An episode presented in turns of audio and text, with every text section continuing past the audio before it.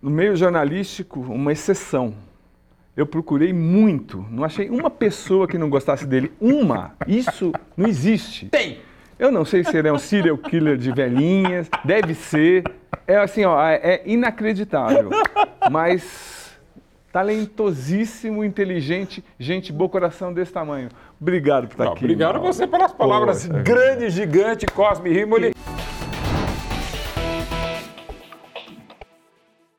Eu não vou entrar em detalhes, eu, eu, eu, falo há muito tempo mesmo, né? A gente conhece o Cosme de 91, 92, por aí, sou de 90 aí, no jornalismo esportivo, o Cosme um pouquinho antes, né? No jornalismo esportivo, já o lia mesmo.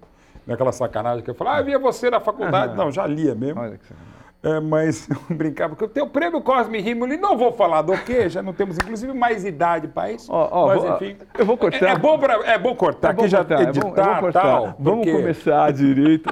Agora, Você começou tão bem, eu tão mal. Então, olha só, então, eu quero saber uma coisa que todo mundo já perguntou, mas é verdade. Como é que é ter um sobrenome tão pesado? Porque, assim, eu vou te falar, eu uhum. na faculdade, a gente fez trabalhos em cima do texto do seu Pô, pai. legal, cara. Do, é, o Jomir Betting, olha, um ícone. Então, como é que é isso, Mauro? Cosme, é, é, não é fácil, evidente, mas também não é tão difícil. Pelo seguinte, é, o meu pai começou bem, porque ele começou dando o golpe do baú no, no sogro dele. Por quê? Meu pai conheceu a minha mãe, Dona Lucila, numa rádio aqui em São Paulo, Rádio 9 de Julho. Meu pai era locutor noticiarista, ela era auxiliar de produção porque ela era a filha mais velha do, do, diretor da rádio. Ele não era o dono, mas era diretor da rádio, que era uma rádio até hoje ligada à Cúria Metropolitana de São Paulo. Meu avô também era advogado da Cúria e tal, e adorava comunicação, era jornalista de filatelia e tal. Então a família inteira é meio jornalista. E meu pai deu o golpe do baú porque casou com a filha do diretor. E, e ele, um maravilhoso, um cara muito culto, é um dos meus ídolos, tanto a minha mãe quanto o pai dela e meu pai e tal. Então a família inteira é jornalista.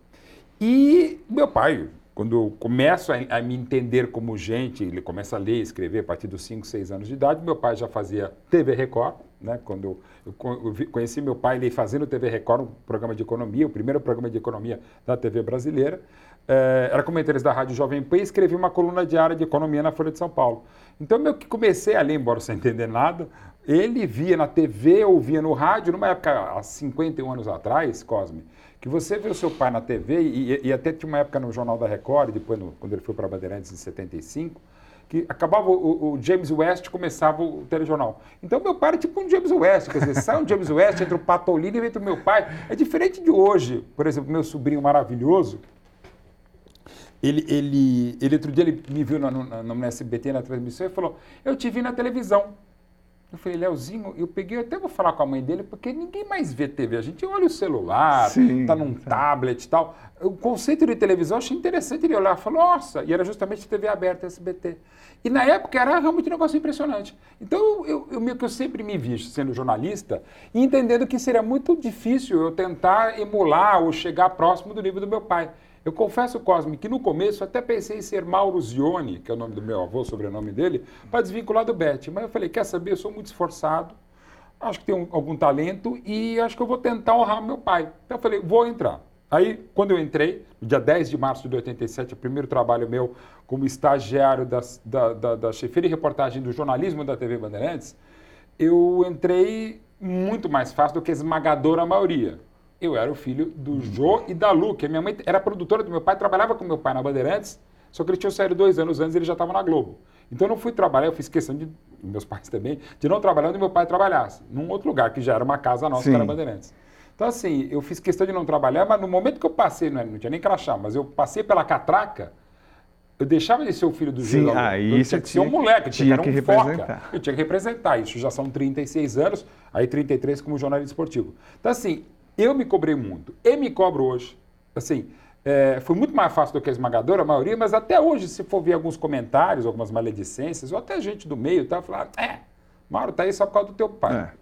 Eu acho que depois de 11 anos da morte dele, eu acho que ninguém me contrata na SBT, na, na Rádio Bandeirantes, é, na TNT Esportes, no Jornal dos Esportes, no Futebol, mais um negócio que eu estou fechando semana que vem, mais os 23 livros que eu escrevo, os quatro documentários que eu estou fazendo, a Retro Guarena, que é a loja de camisas retro que eu faço. Acho que não é só por ser filho do meu pai, a não ser que ele esteja assombrando alguém lá de cima. Então, assim, não. foi mais difícil, mas até hoje eu me cobro muito isso. Então, mas Romário, você não precisa provar mais nada para ninguém. Nada, nada, já passou essa fase. Mas eu queria. Mas eu, eu, eu, eu para mim, eu me provo, eu tento me provar. Eu acho que até essa coisa de fazer um monte de coisa é querer mostrar para o meu pai, para minha mãe, para mim mesmo, que olha, eu, eu sou esforçado. Eu sei que eu tenho uma. Não, você é super talentoso, inteligente. Agradeço sim. tal, sou bacana, mas eu, eu o que eu mais gosto é quando eu- isso que você fala, que você conhece, me conhece há Sim. muito tempo tal, e a gente realmente é amigo, eu, o Cosme, é essa coisa de a pessoa reconhecer a minha capacidade de trabalho no sentido de esforço. Assim, eu, eu gosto de ser reconhecido como um cara esforçado. Porque eu acho que o, o- aí, gente, entendam. O que eu vou falar não é citar, eu vou citar Pelé porque eu acho que é o melhor exemplo. O Pelé, uma história linda que ele conta, eu também tenho a honra de ser curador, do- um dos curadores do Museu Pelé. Ele contava uma história maravilhosa que ele aprendeu do pai Dondinho. Com 10 anos de idade, um jogo lá em Bauru de Várzea, ele driblou o time inteiro, chegou na cara do gol, driblou de novo e fez o gol. Aí o pai dele, que foi atleta, o seu Dondinho, falou: Olha, ô menino, esse talento que, que você tem, não fui eu nem Dona Celeste, sua mãe, foi Deus que te deu. Só que esse talento, você não vai longe se você não aperfeiçoar, não melhorar o teu chute de esquerda, seu cabeceio, sobretudo sua seriedade. Você vai ter que dormir mais cedo, vai ter que comer pouco ou comer o suficiente e você vai ter que se esforçar. Você é muito talentoso, mas para você ser ainda alguém na vida e fazer jus ao talento que Deus te deu, você vai ter que ser um cara sério, você vai ter que ser um cara esforçado. E essa é a intenção que eu tenho, como pessoa e como jornalista, de ser um cara esforçado, que as pessoas vejam que eu seja um cara que sim, tenho muita sorte mesmo na vida, até pela família que eu tenho, pelo amor que eu tenho, por meus filhos, meus enteados, pela felicidade que Deus me deu de ser um cara feliz. Eu não sou um cara, eu sou um cara bem-humorado, apesar de palmeirense jornalista, eu sou um cara bem-humorado. Mas assim, eu me esforço para tentar ser um pouco mais. Então eu acho que eu, eu acho sim um cara nesse aspecto com pretensão exemplar, no sentido de que, pô, é, o Mauro trabalha pra cacete, mas ele é alegre, ele é feliz no que faz e por isso que o trabalho acaba doendo ou não sendo tão pesado demais. Não, isso, isso transparece. Mas duas perguntas que eu tenho que fazer sobre o seu pai. Primeira é, sim, nós, a gente, lá no Jornal da Tarde, a gente achou uma, um absurdo. A gente trabalhava, tinha muito contato com o pessoal do Estadão, que o Sim. Jornal da Tarde era do Estadão. Como que aconteceu com o seu pai, a saída, essa coisa da publicidade? Eu nunca, eu, eu nunca vi você falando e eu queria saber esse lado da família. Como é que vocês receberam? Porque para mim foi uma das maiores injustiças. Eu queria que você explicasse, Mauro. Ótima favor. questão e obrigado pela pergunta, Cosme. O meu pai estava, ele chegou à Globo em 83, a 85, isso era 2003. Eu estava até trabalhando aqui também na TV Record na época, quando em junho de, de 2003 já era um processo que vinha acontecendo com ele, e que acontece com qualquer profissional, mais ou menos, e depende da empresa também, de um certo desgaste um certo ele sendo deixado de lado um pouco no Grupo Globo, tanto na, na Globo quanto no- no- na, na GNT, na, na- Globo News. Ele tinha um programa, ainda tinha, tal, mas ele estava meio desgostoso. E já estava pensando em fazer algumas coisas que, inclusive, desde 73 foi a primeira vez que pediram. Ele já trabalhando como jornalista de economia, já um cara que era multimídia, sem haver o termo multimídia, porque já trabalhou em rádio, TV, jornal, TV fazia revista, né? Ele já tinha propostas de fazer propaganda, né? E ele sempre recusava, achava que não devia fazer. Tinha vários textos, inclusive, defendia publicamente não fazer. Só que ele estava em, em 2003, ele é de 36, era 60 e poucos anos de idade e tal. Ele falou: Quer saber? Eu quero quebrar outros paradigmas, eu quero ir um pouco além. Ele recebeu, ele falou para um grande publicitário amigo dele, que inclusive era chefe do meu irmão, na agência de publicidade, meu, meu irmão também é publicitário, Panda Betting. Ele falou: Olha, eu- ele mandou o recado: Ó, se você souber, você que já viu tantas vezes e era amigo da família e tal, eu estou aberto a negociações se quiser alguma coisa. Porra, pelo amor de Deus, semana Super passada me nome. falaram, a gente já tinha descartado. Aí veio, era o Bradesco. E aí, pô, e fizeram a campanha, a campanha, fizeram a proposta, meu pai ainda conjecturou bastante, aí nos trouxe a minha mãe, o meu irmão e a mim também. E aí? E eu fui totalmente contrário. Eu Falei, não, pai, não faz. Tá? Na Você- nossa época. é, para isso era em tinha 2003. Eu Falei, pai, se você anunciar um. um- desculpa falar, mas enfim, lembra, e, lamentavelmente, aquele, aquela consultora do Sérgio Naia, que fez um prédio que caíram, que Terror, ruíram, sim. que, com areia e tal. Se você anunciasse hoje a consultora do Sérgio Naia, eu ia comprar o primeiro andar. Porque eu Pela convidei você. idoneidade. Idoneidade, sua identidade, Credibilidade, credibilidade. não só para você ser meu pai, mas pela pessoa e o jornalista que você é. Mas não faz não, pô, é banco, tem a ver com jornalismo e economia, tal, que ele falou, bom, mas eu vou fazer, quer saber? A grana realmente, evidentemente, era muito boa, ele falou, e eu estou parando também, estou querendo parar, talvez seja um bom momento para eu parar, né? Ou, ou repensar minha vida, de repente não vou virar um, um vovô propaganda, mas enfim, vamos ver. E aí ele fez. Ao fazer, ele já estava em reta de colisão com a Globo e até para o contrato, a Globo já automaticamente uh, encerrou o contrato que estava se encerrando. Né? Ele já tinha propostas da Record, propostas não, tinha sondagens da Record, do SBT, da Rede TV e da Band. Já tinha uns namoricos ou namoros mais adiantados. Quando a Globo anunciou que estava fora, aí veio todo mundo, né? inclusive aqui da própria Record, estava na Record nessa época. Bom, mas enfim. É, e aí os jornais, num primeiro momento, não se manifestaram. E ele escrevia coluna na época para quase 50 jornais. Os principais Sim. eram o, o, Globo, o onde ele escrevia desde 79, e o Estado, quando ele havia trocado a Folha pelo Estadão desde 1991. Aí o Globo decidiu cortar também, até porque eram organizações Sim. Globo, Grupo Globo tal, resolveu também encerrar a coluna dele, diária. Ele já tinha um site, que era um site até de sucesso para o nicho dele, de jornalismo econômico. E no dia seguinte o Estadão também fez a mesma coisa. Só que engraçado, o Estadão me pegou muito, porque assim, primeiro não foi, foi a Globo tomar uma decisão só na quarta-feira, o Estadão na quinta-feira. Eu podia tomar no mesmo dia, né? E como é que foi para a família isso? Foi dolorido porque colocaram em dúvida, até colegas eu até entendo, porque eu mesmo era contrário. E deixei até, o, a época você tinha, não era o Comunix, era o Observatório da Imprensa, sim, do Dini, é um trabalho sim. muito legal, que alguns textos para mim, passaram um pouco do ponto. Exato. E eu defendi o meu pai e algumas ideias, embora fosse contrário àquilo. Eu achava que, em nome do meu pai, pela carreira, pela trajetória e pela vida do meu pai, que eu achava que o pessoal tinha pegado um pouco pesado. Né? E outros colegas brilhantes já haviam feito coisas parecidas. O próprio. O próprio. Perdão. Nossa, o, o, me fugiu agora. O, meu Deus do céu. Do, Quem de onde? Do, nossa, gente, desculpa até, porque é um cara que eu, que eu adoro também do, do Diário do Centro do Mundo. Não, não era do Diário do Centro do Mundo, do. Gente, meu Deus, o Nassif, Luiz Nassif. Luiz Nassif, então. Pois é, mas porque isso. já tinha feito então, antes também. Pra... Não havia nada de desonesto que estava então, fazendo. Então, porque estava claro. Inclusive, meu pai até na defesa falou: olha, o dia que o Bradesco não for um banco de idoneidade, de tamanho, não sei o que lá. E ele quebrou alguns preconceitos e preceitos, tal, que eu achava que ele não devia fazer.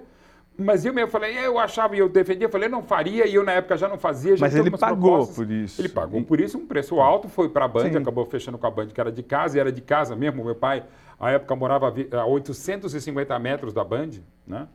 Eu moro hoje na frente da casa da minha mãe, era na casa dele, eu também estou na Rádio Bandeirantes, não é só por isso, pela condição, mas também por conta disso. E achei que foi muito pesado. Ele pagou realmente um preço, recebeu um preço, mas pagou e depois ele recebeu, fez um acordo bárbaro com Mas para a família, como foi? Só foi pesado, foi pesado porque realmente se colocou em dúvida a idoneidade dele em comentários anteriores. E não, era só pegar, por exemplo, vai, procurasse mesmo Bradesco e Geomir, você vai achar hoje, 20 anos depois, algumas coisas assim, mas se for ver todo o comentário dele e a ideia, a ideia dele, a idoneidade dele, até em questões políticas, eu não sabia em que ele votava, para você ter uma ideia. Imaginava, era um cara muito transparente, mas ao mesmo tempo muito sério, muito comedido. Sim. E eu mesmo que agora faço muita coisa, eu estou não exatamente, mas eu visto até a camisa Sim. de uma loja que eu sou sócio, a Retro Arena lá do Itaim, de camisa retrô. Eu acho que dá para fazer, cara. Sim. Assim, e, e, no nosso caso, Cosme, no meu caso, que eu sou um jornalista, não o que mais trabalha no esporte, mas o que mais trabalha com mais patrões, é o pessoal fala, pá, você faz o jogo do teu chefe. Eu falei, qual deles?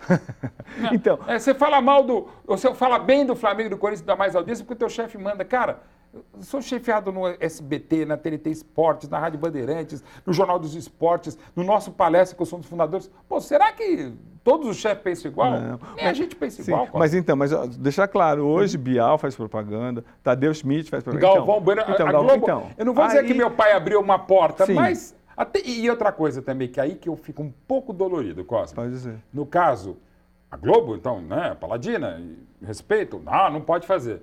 Aí, para não pagar o que, pagar, o que se pagava ou o que se paga, ó, a gente vai pagar menos, mas vocês estão liberados para fazer. Então. Mas é. o que mudou muito? A Globo, o salário, a gente entende. Não é que eu estou aqui na Record falando mal da Globo. Até para deixar muito claro uma coisa. Meu pai, como eu falei, foi trabalhou na Globo de 85, de agosto, de 10 de agosto de 85 até novembro de 2003. Eu trabalhei no Sport TV barra da Globo de, de 20 de janeiro de 95 a 20 de fevereiro de 87, quando no dia seguinte eu estreiei no jornal, no, no, como comentarista da TV Bandeirantes no Esporte da Band. A mãe dos meus filhos, Ellen Martins, que é repórter, editora e apresentadora do Globo Rural desde 1996, trabalha na TV Tribuna e, por tabela, logo depois na Globo, desde acho que abril de 93. Ou seja, na minha casa, meus pais, eu, meu irmão, a mãe dos meus filhos, de quem me separei, e os meus filhos, recebe, digamos, o leitinho vem da Globo tá. desde agosto de 85, se não todo o leite, alguma coisa. Então, eu estou deixando muito claro que eu, eu, tenho uma dívida de gratidão pessoal, profissional às organizações. Ok, ponto. Mas isso eu acho que dá para discutir e muito Sim. sobre questões que, não vou dizer que evoluíram, mas mudaram. Mas só para deixar só o, o, lado jornalístico assim dos uhum. colegas Lá no Estadão, muita gente achou uma injustiça absurda com é, seu pai. Absurda. Absurda. Em conversar. Então, e, então, e assim, Mauro, a última pergunta a respeito do seu pai.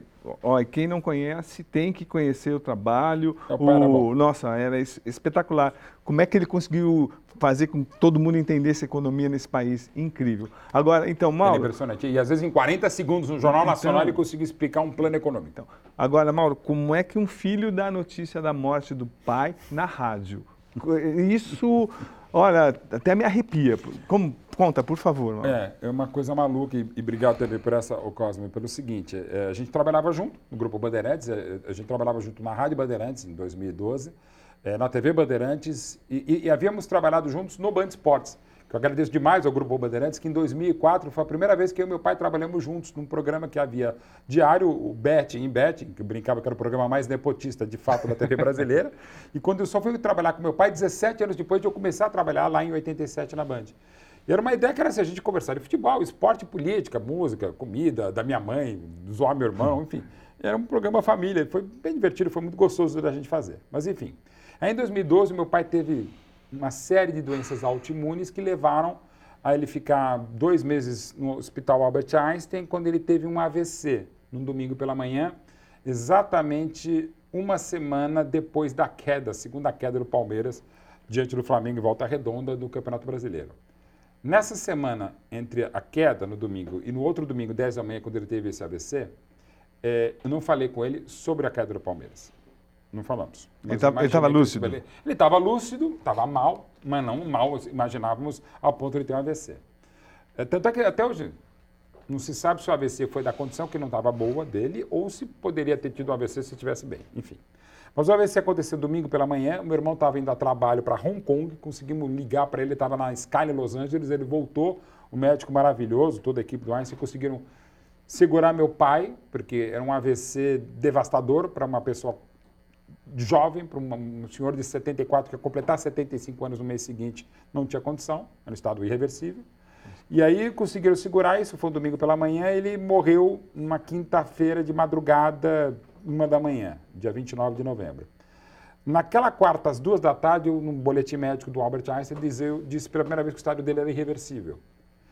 E a gente já sabia que era. Mas a gente não anunciou nisso, foi toda a imprensa à porta do Einstein e tal, o pessoal ligando, inclusive para mim, né? Vários colegas, vários amigos. Eu falei, não, tá assim. E à noite tinha no Morumbi, eh, São Paulo Universidade Católica, o jogo de volta da Sul-Americana de 2012. Aí eu falei para o saudoso Carbone, eu falei, que era meu chefe na Rádio Bandeirantes, eu falei, Carbone, ele, todo preocupado, viu irreversível, me ligou, Mauro, você, pô, tá liberado. Eu falei, não, cara, eu prefiro estar trabalhando. Não sei quando vai ser, pode demorar mais um pouco. E eu, eu não gosto de hospital, a situação está pesada, meu irmão está aqui, minha mãe está aqui. Vamos. E, e uma coisa também, não sei se eu falei alguma vez, naquela madrugada anterior à irreversibilidade, de terça para quarta-feira, é, o hospital foi maravilhoso, só podia ficar um acompanhante na UTI num estado como esse. E, de, e o hospital deixou que dois acompanhantes ficassem, eu e a minha noiva a Silvana, que é minha mulher, o amor da minha vida. A gente estava noivando havia 10 dias. A gente ia casar em maio de 13, como casamos. Exatos agora 10 anos. E o hospital foi maravilhoso, deixou que a minha mulher ficasse, a Silvana, com o meu pai. E ela chegou, com meu pai, eu e ela, né? Nas, nas sete da noite do... Já o estado já sabido irreversível. E ela pegou meu pai pela mão e falou, Oi, Jô, é a Silvana. Eles nunca tinham se falado. Quer dizer, eles só tinham se falado por telefone. É, ela foi visitar no hospital, ele estava já tão debilitado um mês e meio antes que ele não quis abrir a porta, até vaidade, enfim. Hum. Mas falar, ele falava por telefone, ele ligou para ela no dia do aniversário dela, um, mês e pouco antes tal. E se falavam, mas eles nunca se viram. Né? E foi a primeira vez que ela tocou meu pai. Pegou a mão do meu pai e falou: Jô, aqui é a Silvana, noiva do Mauro, a gente vai casar em maio do ano que vem, como você sabe só para dizer que eu amo muito seu filho, né? Eu amo muito o Luke e o Gabriel, que são os meus filhos, o meu primeiro casamento. Aí quando ele falou, a Sil falou para o meu pai que amava muito o Gabriel e o Luca, o, batimento cardíaco do meu pai começou a bater mais alto, assim, mudou substancialmente. Eu olho para a máquina, Aí eu olho para ela, ela também vai. Não, enfim, ok. Aí ficou, ela falou mais umas coisas super bonitas, tá? Eu falei, ah, é o seguinte, meus pais são muito fãs de você, tal, não sei o que lá, eles gostam muito do Mauro também. Mas só tem um problema. Minha mãe, quer dizer, isso não é problema. Minha mãe é muito palmeirense, ela é italiana, mas o meu pai é muito. Ele é alemão que nem você, é casado com uma italianinha como a Lucila, mas o meu pai é muito São Paulino. Mas tudo bem, eu sou muito palmeirense, tenho olho verde, coração verde. Não é quando ela falou de Palmeiras, e pô, no nosso time. Ela não quis falar do rebaixamento, nosso time, pô, a gente vai no jogo com o Luca, com o Gabi, vamos com a Manuela, minha filhinha, que se vai adorar. Ela é, ela é palmeirense também. Quando ele começa a falar do Palmeiras, mesma coisa. Sobe, Palmeiras não sei o que lá. Bom, aí a gente fica bastante emocionado. O quê? Passa o dia, a gente dorme lá do jeito que dá para dormir. E à noite eu vou, eu ia ao Morumbi. Mas antes me ligou o vice-presidente do São Paulo, João Paulo Jesus Lopes, que a cada três dias me ligava para saber do meu pai. Falou, Mauro, você vai fazer o jogo, eu vou. E aí, eu fiquei sabendo agora que o estado é irreversível, então estou nas orações e tal. Pô, que você precisar, vou estar aqui, vou estar na cabine. Eu falei, pô, obrigado, presidente. Vamos lá, não sei o que lá. Ele desliga. Eu falei, quer saber? Eu, não sei nem se eu falei isso para o João Paulo, mas quero falar aqui, aproveitar a tua audiência, Cosme. Eu não fui para o Morumbi.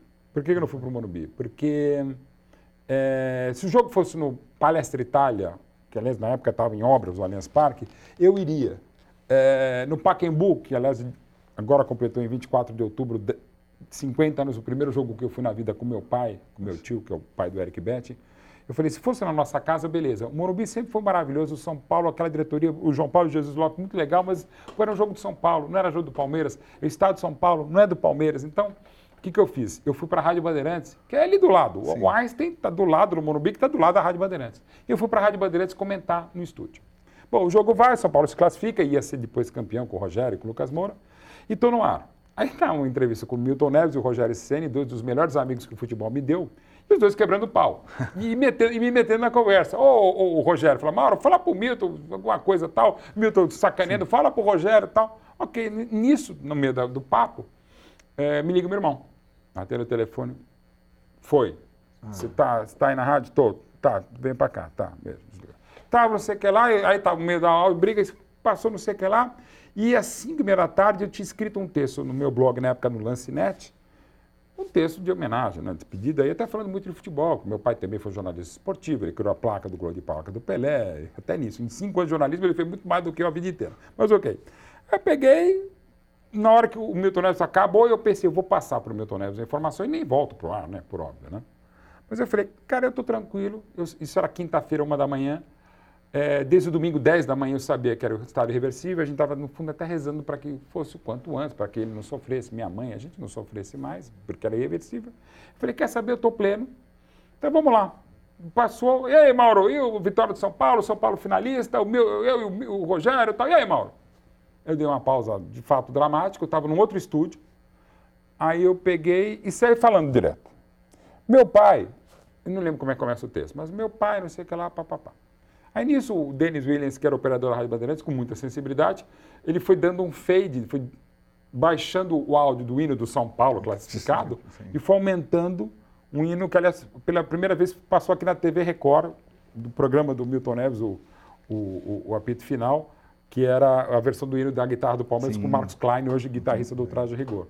E começou a tocar o hino do Palmeiras, eu comecei a falar um texto que durou uns sete minutos.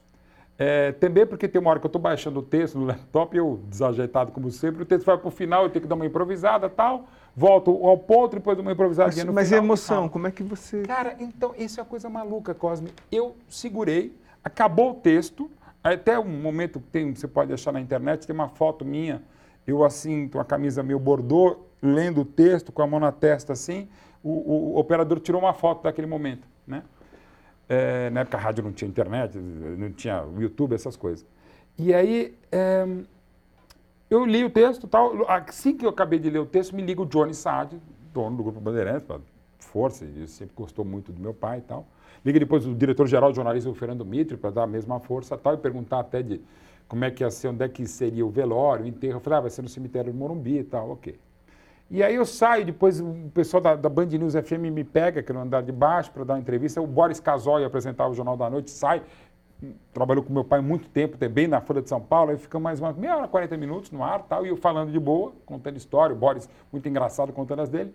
Aí vou para o Einstein, isso era tipo duas e meia da manhã, tinha uma coletiva, um monte de amigo meu, até alguns colegas da Globo chorando também, muitos amigos do meu pai, da minha mãe, da mãe dos meus filhos. A gente dá uma entrevista, eu meu irmão tal.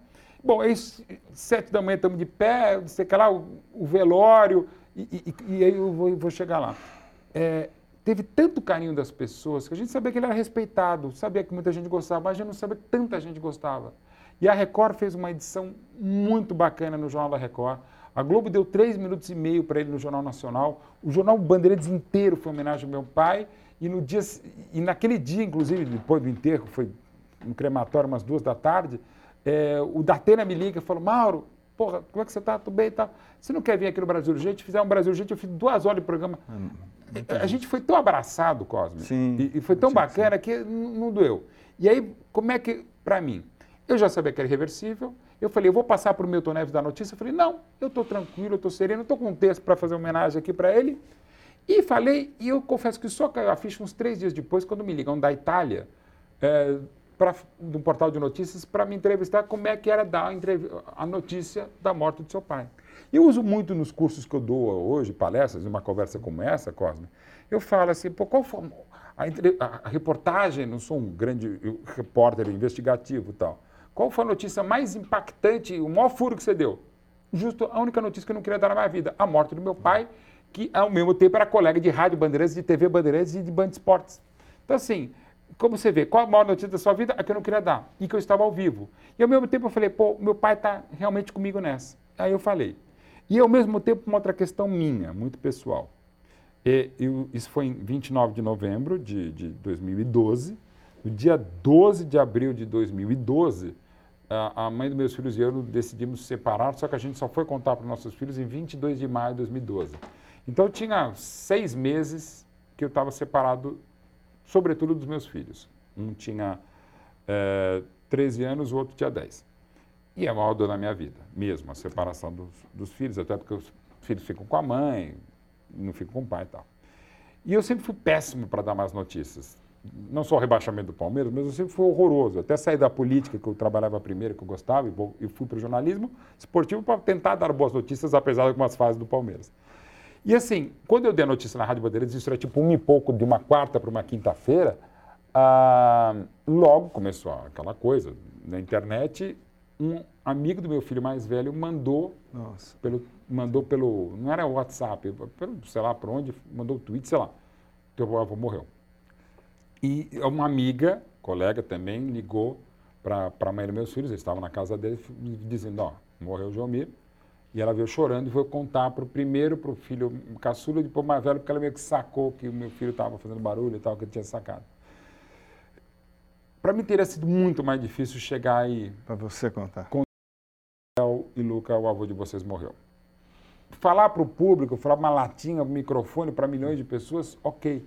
E até hoje, Cosme, eu ouvi duas vezes só. E no dia seguinte, a própria Record, outra rede TV, Globo, botaram na íntegra os quase sete minutos, né? Porque realmente não é muito usual, né?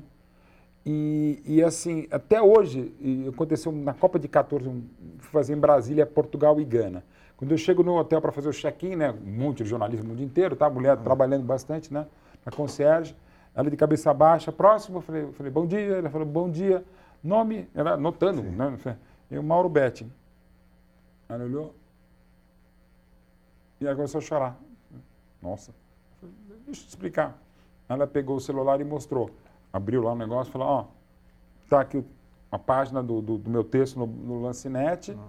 E ó, isso aqui é a gravação do você.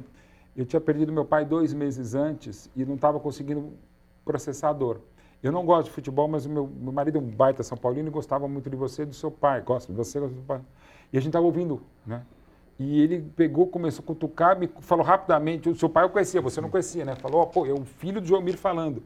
E eu morri, porque assim, me identifiquei muito com a história, do jeito que você contou, porque é como se fosse eu falando do meu pai, né? Ou, ou contando para as pessoas a notícia do meu pai. E desde então eu te acompanho, eu confesso que até eu passei a gostar um pouco de futebol, assim. Então, assim, é, é uma coisa tão forte, tão, mas ao mesmo tempo não é bonita, mas assim, mas é uma, acaba sendo justamente a minha maior premiação e graças a Deus ganhei vários prêmios, você também, no jornalismo, é um prêmio é ter tido essa possibilidade que eu nunca queria ter, mas já que eu estava lá, que alguém tinha que te contar para o mundo essa história. Não, mas perfeito. Ainda bem que ele viveu e, e morreu e viveu e morrendo de orgulho de você. Eu acho que sim, da família. Da família, porque a, a família mãe que, que é vocês muito bom. viveram, assim, agora vou mudar de assunto. Agora, você ganhou 19 prêmios. E assim, como É, é, então, é, como é que é isso assim? Você Você sabe é, muito bem o que é não, isso, seu Cosme. não, não, não, senhor. Eu quero, quero dizer, o senhor que assim, escritor, cineasta, jornalista, comentarista, Curador de museu, curador de museu, Seleção brasileira do é, Pelé. dizem que Comentarista de videogame então, também. é, de videogame, 2010. dizem que cozinha muito bem. Então, Pizza, pizza. então, mas me conta, Mauro. Tipo assim, você falou, não, você, workaholic, Total. é o prazer que você tem, a missão é o quê? E- e é É, é um pouco da missão, mais ou menos o que eu te falei um pouquinho dessa coisa de Sim. querer provar que eu quero fazer. Sim, mas para você. E de novo, assim, eu falo brincando, mas falando sério, os caras me nos pagam para futebol, pô, fazer uma final de Champions, um Copa do Mundo, Mundial, Libertadores, Sul-Americana agora, no, pelo SBT, no, do, do Fortaleza tal. É, assim, é, primeiro é muito legal. E, e- uma coisa maluca, assim, fazer filmes agora, como diretor roteirista, museus tal, por exemplo, um livro que eu acabei de entregar, que é o do Zico, que vamos lançar agora até o final do ano. Uma biografia muito legal, um livro muito 500 bacana. páginas. 500 páginas da Uzi Cultural, Declarações fotos inéditas do inéditas, placar. fotos, Um livro sim. muito legal. Ponto. É, no processo de fazer o livro e, e- e relembrar e ver histórias, pô, ver Canal 100, ver o Zico jogando, coisas que eu vi, coisas que eu não vi, que eu não sabia, até porque está comigo um cara que sabe mais do Zico do que o próprio Zico, do que o próprio Flamengo, que é o Maurício Neves, com o Bruno Neves, com o Marco Piovão, o timaço lá da Onze Cultural.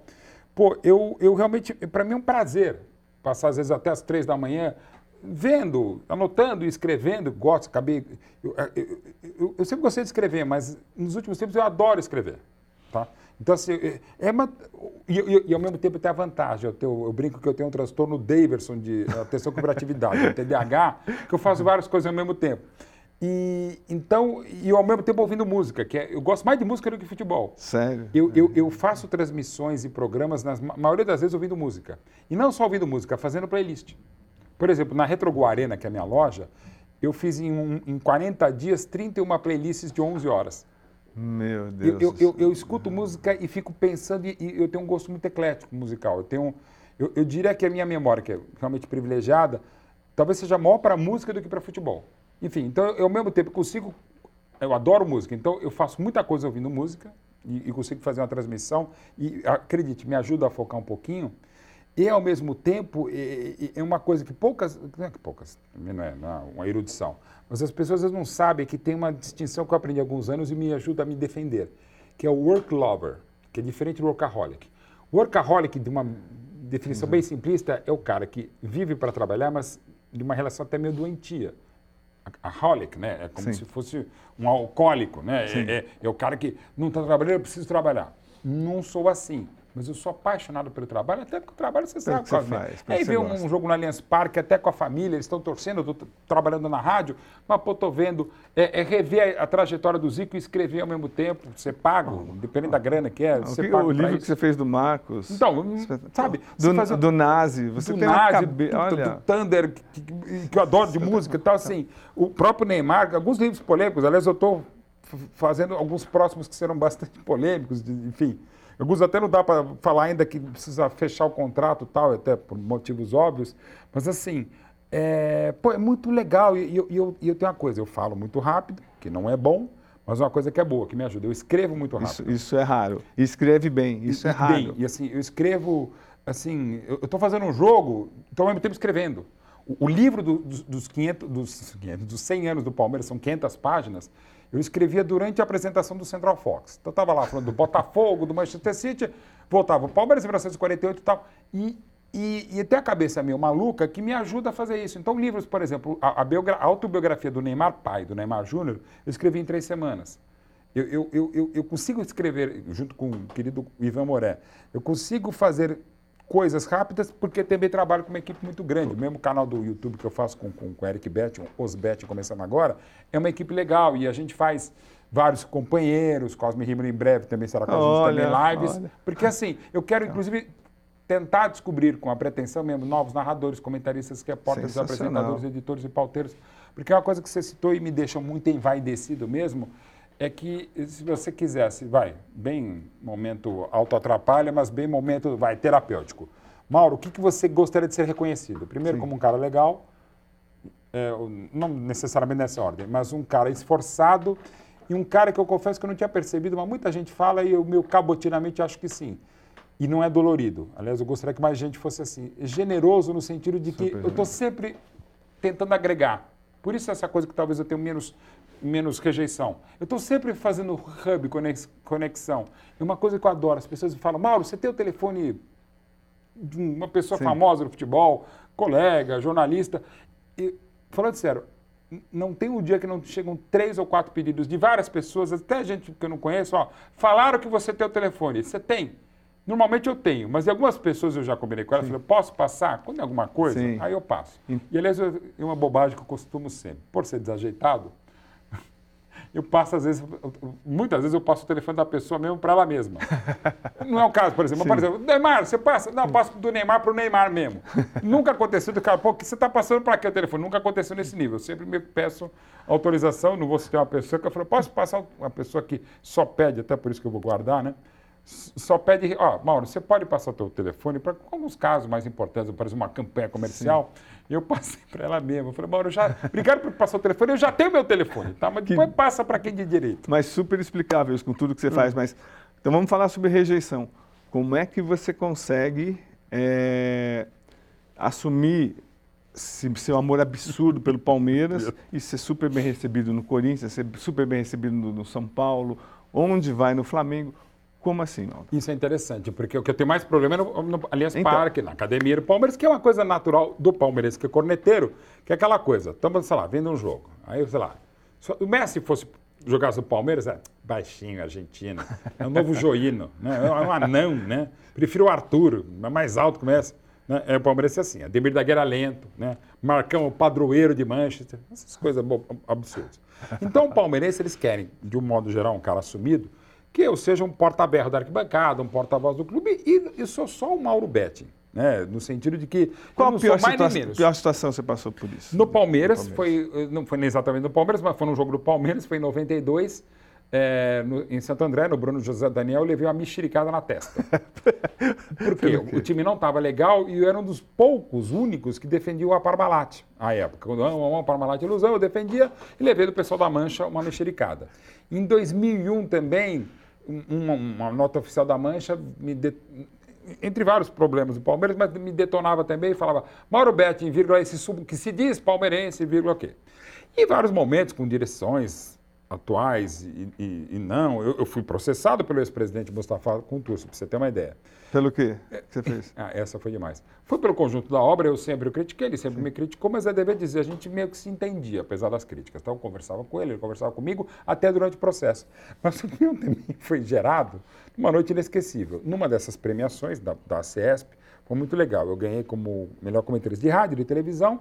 E naquele mesma noite, o meu pai estava sendo homenageado por ter sido, inclusive, secretário da CESP no início dos anos 60. Sensacional. E estava lá minha mãe, mãe dos meus filhos, estava todo mundo lá. E aí estava o Mustafa Contursi também, outros presidentes de clube e tal. E aí, na hora do buffet, minha mãe passa na frente do Mustafa, isso era 2006. O time não estava nem tão ruim, o Mustafa estava saindo do Palmeiras. Aí minha mãe passa na frente do Mustafa, vira para ele e fala: o senhor é uma mancha negra na história ah. deste clube. O senhor é esta corja de conselheiros, inclusive apontando para alguns que estavam do lado, que nem eram conselheiros, mas ela achou que fossem conselheiros do Palmeiras. Vocês infelicitam a mim, ao meu pai que já morreu, aos meus filhos, aos meus netos, ao cachorro, não sei lá. Ela deu um, uma deschavada de um minuto no Mustafa. Nossa. Isso, palavra de um cara que estava do lado dele, que é muito amigo meu e amigo dele. Né? E deu a, a, nota. Mas do nada? Do nada. Ela passou na frente dele, a italiana terrível, a mãe dela chama Itália Roma, minha mãe é terrível. Pegou, falou ainda passaram mal. E foi lá pegar o buffet dela. Disse que a informação que eu tenho é que o Mustafa acabou de comer, falou quem é, né? e esse que me é a mãe do Mauro, mulher do Jamil. Ah, ele acabou de comer e foi embora, né? Porque se sentiu ameaçada daquela italiana de 1,56m, não se perca. Deu dois meses, eu recebi o processo. E no processo estava também, que além de eu falar o que eu falava, eu escrevia, ainda minha mãe veio para cima dele, que é uma coisa meio risível. Mas enfim, acabou perdendo o processo e tal. Então, assim, para você ver como é que é essa situação. Então, assim, eu tive esses momentos, recentemente no Allianz Parque, uma coisa muito gostosa, eu fico tipo uma hora para entrar e uma hora para sair. Tem muita gente com a coisa de selfie também. E muito também em nome do meu pai. E alguns falam, pô, teu pai, eu gosto de você, mas teu pai, eu concordo, meu pai era melhor, inclusive melhor palmeirense do que eu, até por isso que ele largou o jornalismo esportivo de tal palmeirense que ele era. Bom, e aconteceu uma história que eu acho bem um exemplo. Tava um pai, veio com três filhos adolescentes tal, eles jogam videogame, o eFootball, que eu comento desde 2010 e tal. Aí tiraram foto, ainda gravei um vídeo para um amigo deles, para a namorada do amigo deles, tal, legal, tal, não sei o que lá. Aí o cara falou, Mauro, muito obrigado, você é muito simpático mesmo, mas eu queria te dizer ainda que eu te acho, desculpa usar o termo, um jornalista de merda e um palmeirense de bosta. Eu falei, Assim? muito obrigado pela sinceridade. Mas eu ainda falei para ele, olha, eu concordo com você. Mauro Betting, palmeirense, aliás, o palmeirense Mauro Betting, nessa ordem. Primeiro eu sou palmeirense, depois é Mauro Betting, discorda muito do Mauro Betting, jornalista, comentarista.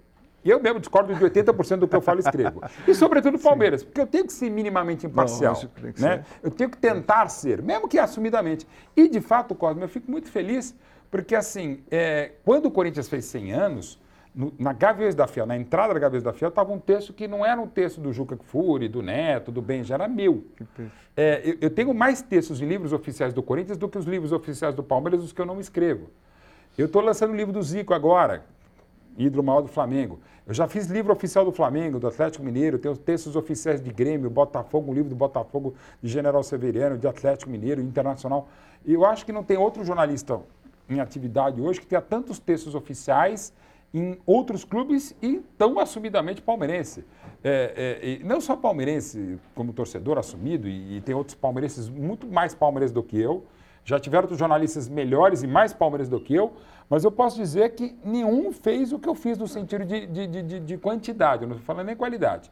São cinco banquetes assumidos, apresentados. No mestre, Palmeiras. Do Palmeiras, mestre de cerimônia do Allianz Parque, terça de espírito do Allianz para resumir, são várias ações. A festa do, do, do, do centenário, a festa popular na, na, Praça da Sé, eh, fui eu que apresentei. Não, não, não, conta aí, porque teve problema, você ficou 15 minutos na, na apresentação. Ah, é verdade. Explica aí, Mauro, conta essa história. eu que é com a Gabi demais. Pasqualini maravilhosa apresentando também, mas ela não pôde continuar.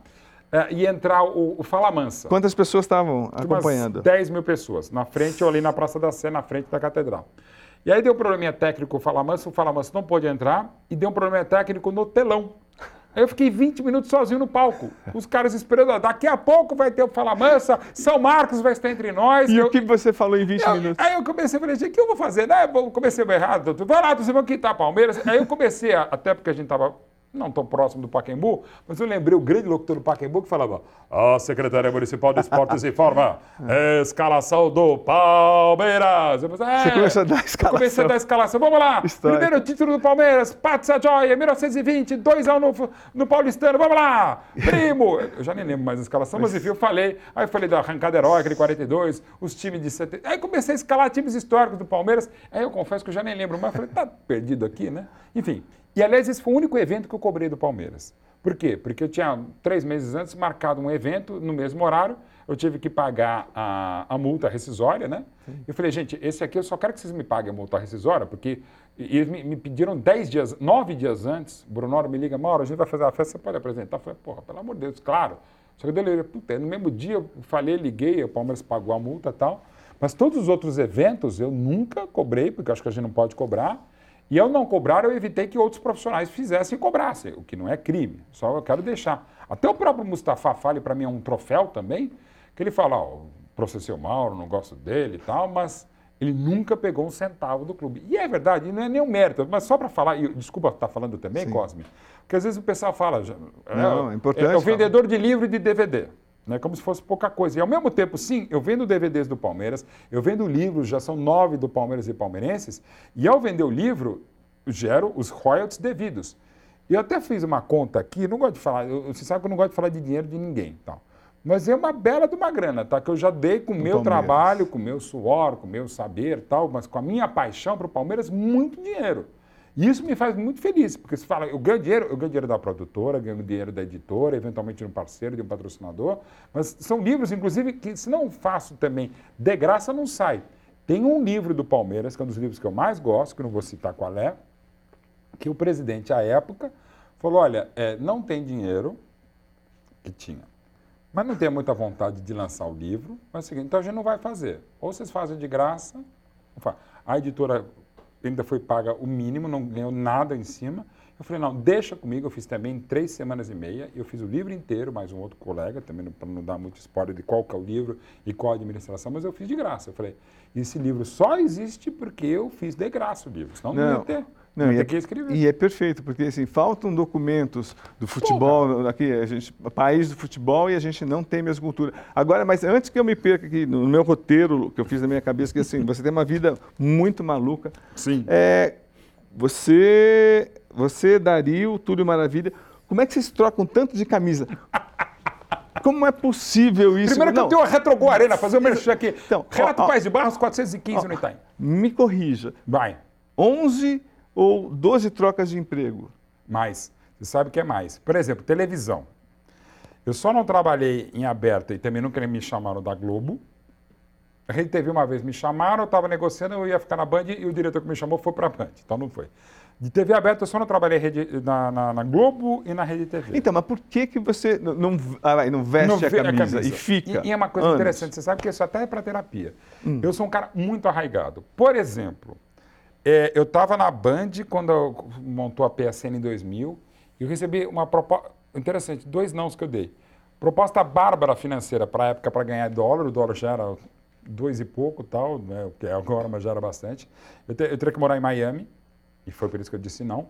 Eu ia ser o comentarista principal da PSN e, o, e o, eu ia ser o diretor-geral ah. do portal eh, da PSN que era interessante, era mesmo, embora mesmo portal, eram duas, dois, dois chefes diferentes. Então ia ganhar uma grana absurda. A mãe dos meus filhos, que já era apresentadora do Globo Rural, falou: não, eu saio. Eu falei: bom, tem defeito. O programa dela falou: não, ela vai ser apresentadora também da PSN, já que era jornalista. Tá tudo certo, tudo maravilhoso. Mas eu falei: eu tinha um filho mais velho, não tinha o um segundo, que nasceria um ano depois. Eu falei: não quero que meu filho é, esteja longe dos avós, os quatro na época, graças a Deus, estavam vivos, dos amigos e do Brasil. Numa época que era mais difícil, não tinha, mal tinha acesso, por exemplo, do que estava acontecendo no futebol, né? Eu teria que ser, por exemplo, do jornal que eu estava na época, que era o Agora São Paulo. Tinha acabado de mudar de nome para Agora São Paulo, a antiga Folha da Tarde, onde eu comecei no jornalismo esportivo em 90. Enfim, eu teria que ficar só aquilo, mas a grana era absurda, né? um projeto muito ousado, muito interessante, e eram as duas pernas, ou seja, eu estaria com uma grana fantástica e trabalhando bem, um lugar maravilhoso me mostraram onde possivelmente ia morar, inclusive com o Theo José, e culpa do filho do, do Theo José, o Ali, é que eu realmente não fui. Porque teve um, teve um evento lá que eles chamaram o pessoal até para tentar me convencer. E o Theo também estava nessa turma. Aí eh, tinha à noite, naquele dia, teve uma reunião lá com o pessoal da PSN, em Miami, e a gente foi na casa do Theo, que já estava morando lá. Aí na casa do Theo tem o aniversário do Ale, o filho dele, que então tinha quatro anos, isso em 2000. E quando eu fui na casa do hotel maravilhosa, tal, super legal, o ambiente, tudo, condomínio, eu falei, perto da PSN, eu falei, cara, eu fiquei umas 45 minutos, eu falei, cara, eu acho que eu venho. Porque a mãe do meu filho queria que eu viesse, né? Tu, tu, tu, quer saber, não sei o que lá, bom, estou pensando seriamente, conversei, puxei um outro amigo meu que tinha trabalhado comigo na Gazeta, eu falei, cara, vem, vem, tá demais isso aqui. Eu falei, comecei a mudar de ideia mesmo. Aí vem o bolo de aniversário do Alê, filho do Theo, que faz com ele, aliás, um podcast muito legal agora de pai para filho. Pode pai, pode filho, aliás, perdão. Aí chega o bolo, era uma bola de beisebol.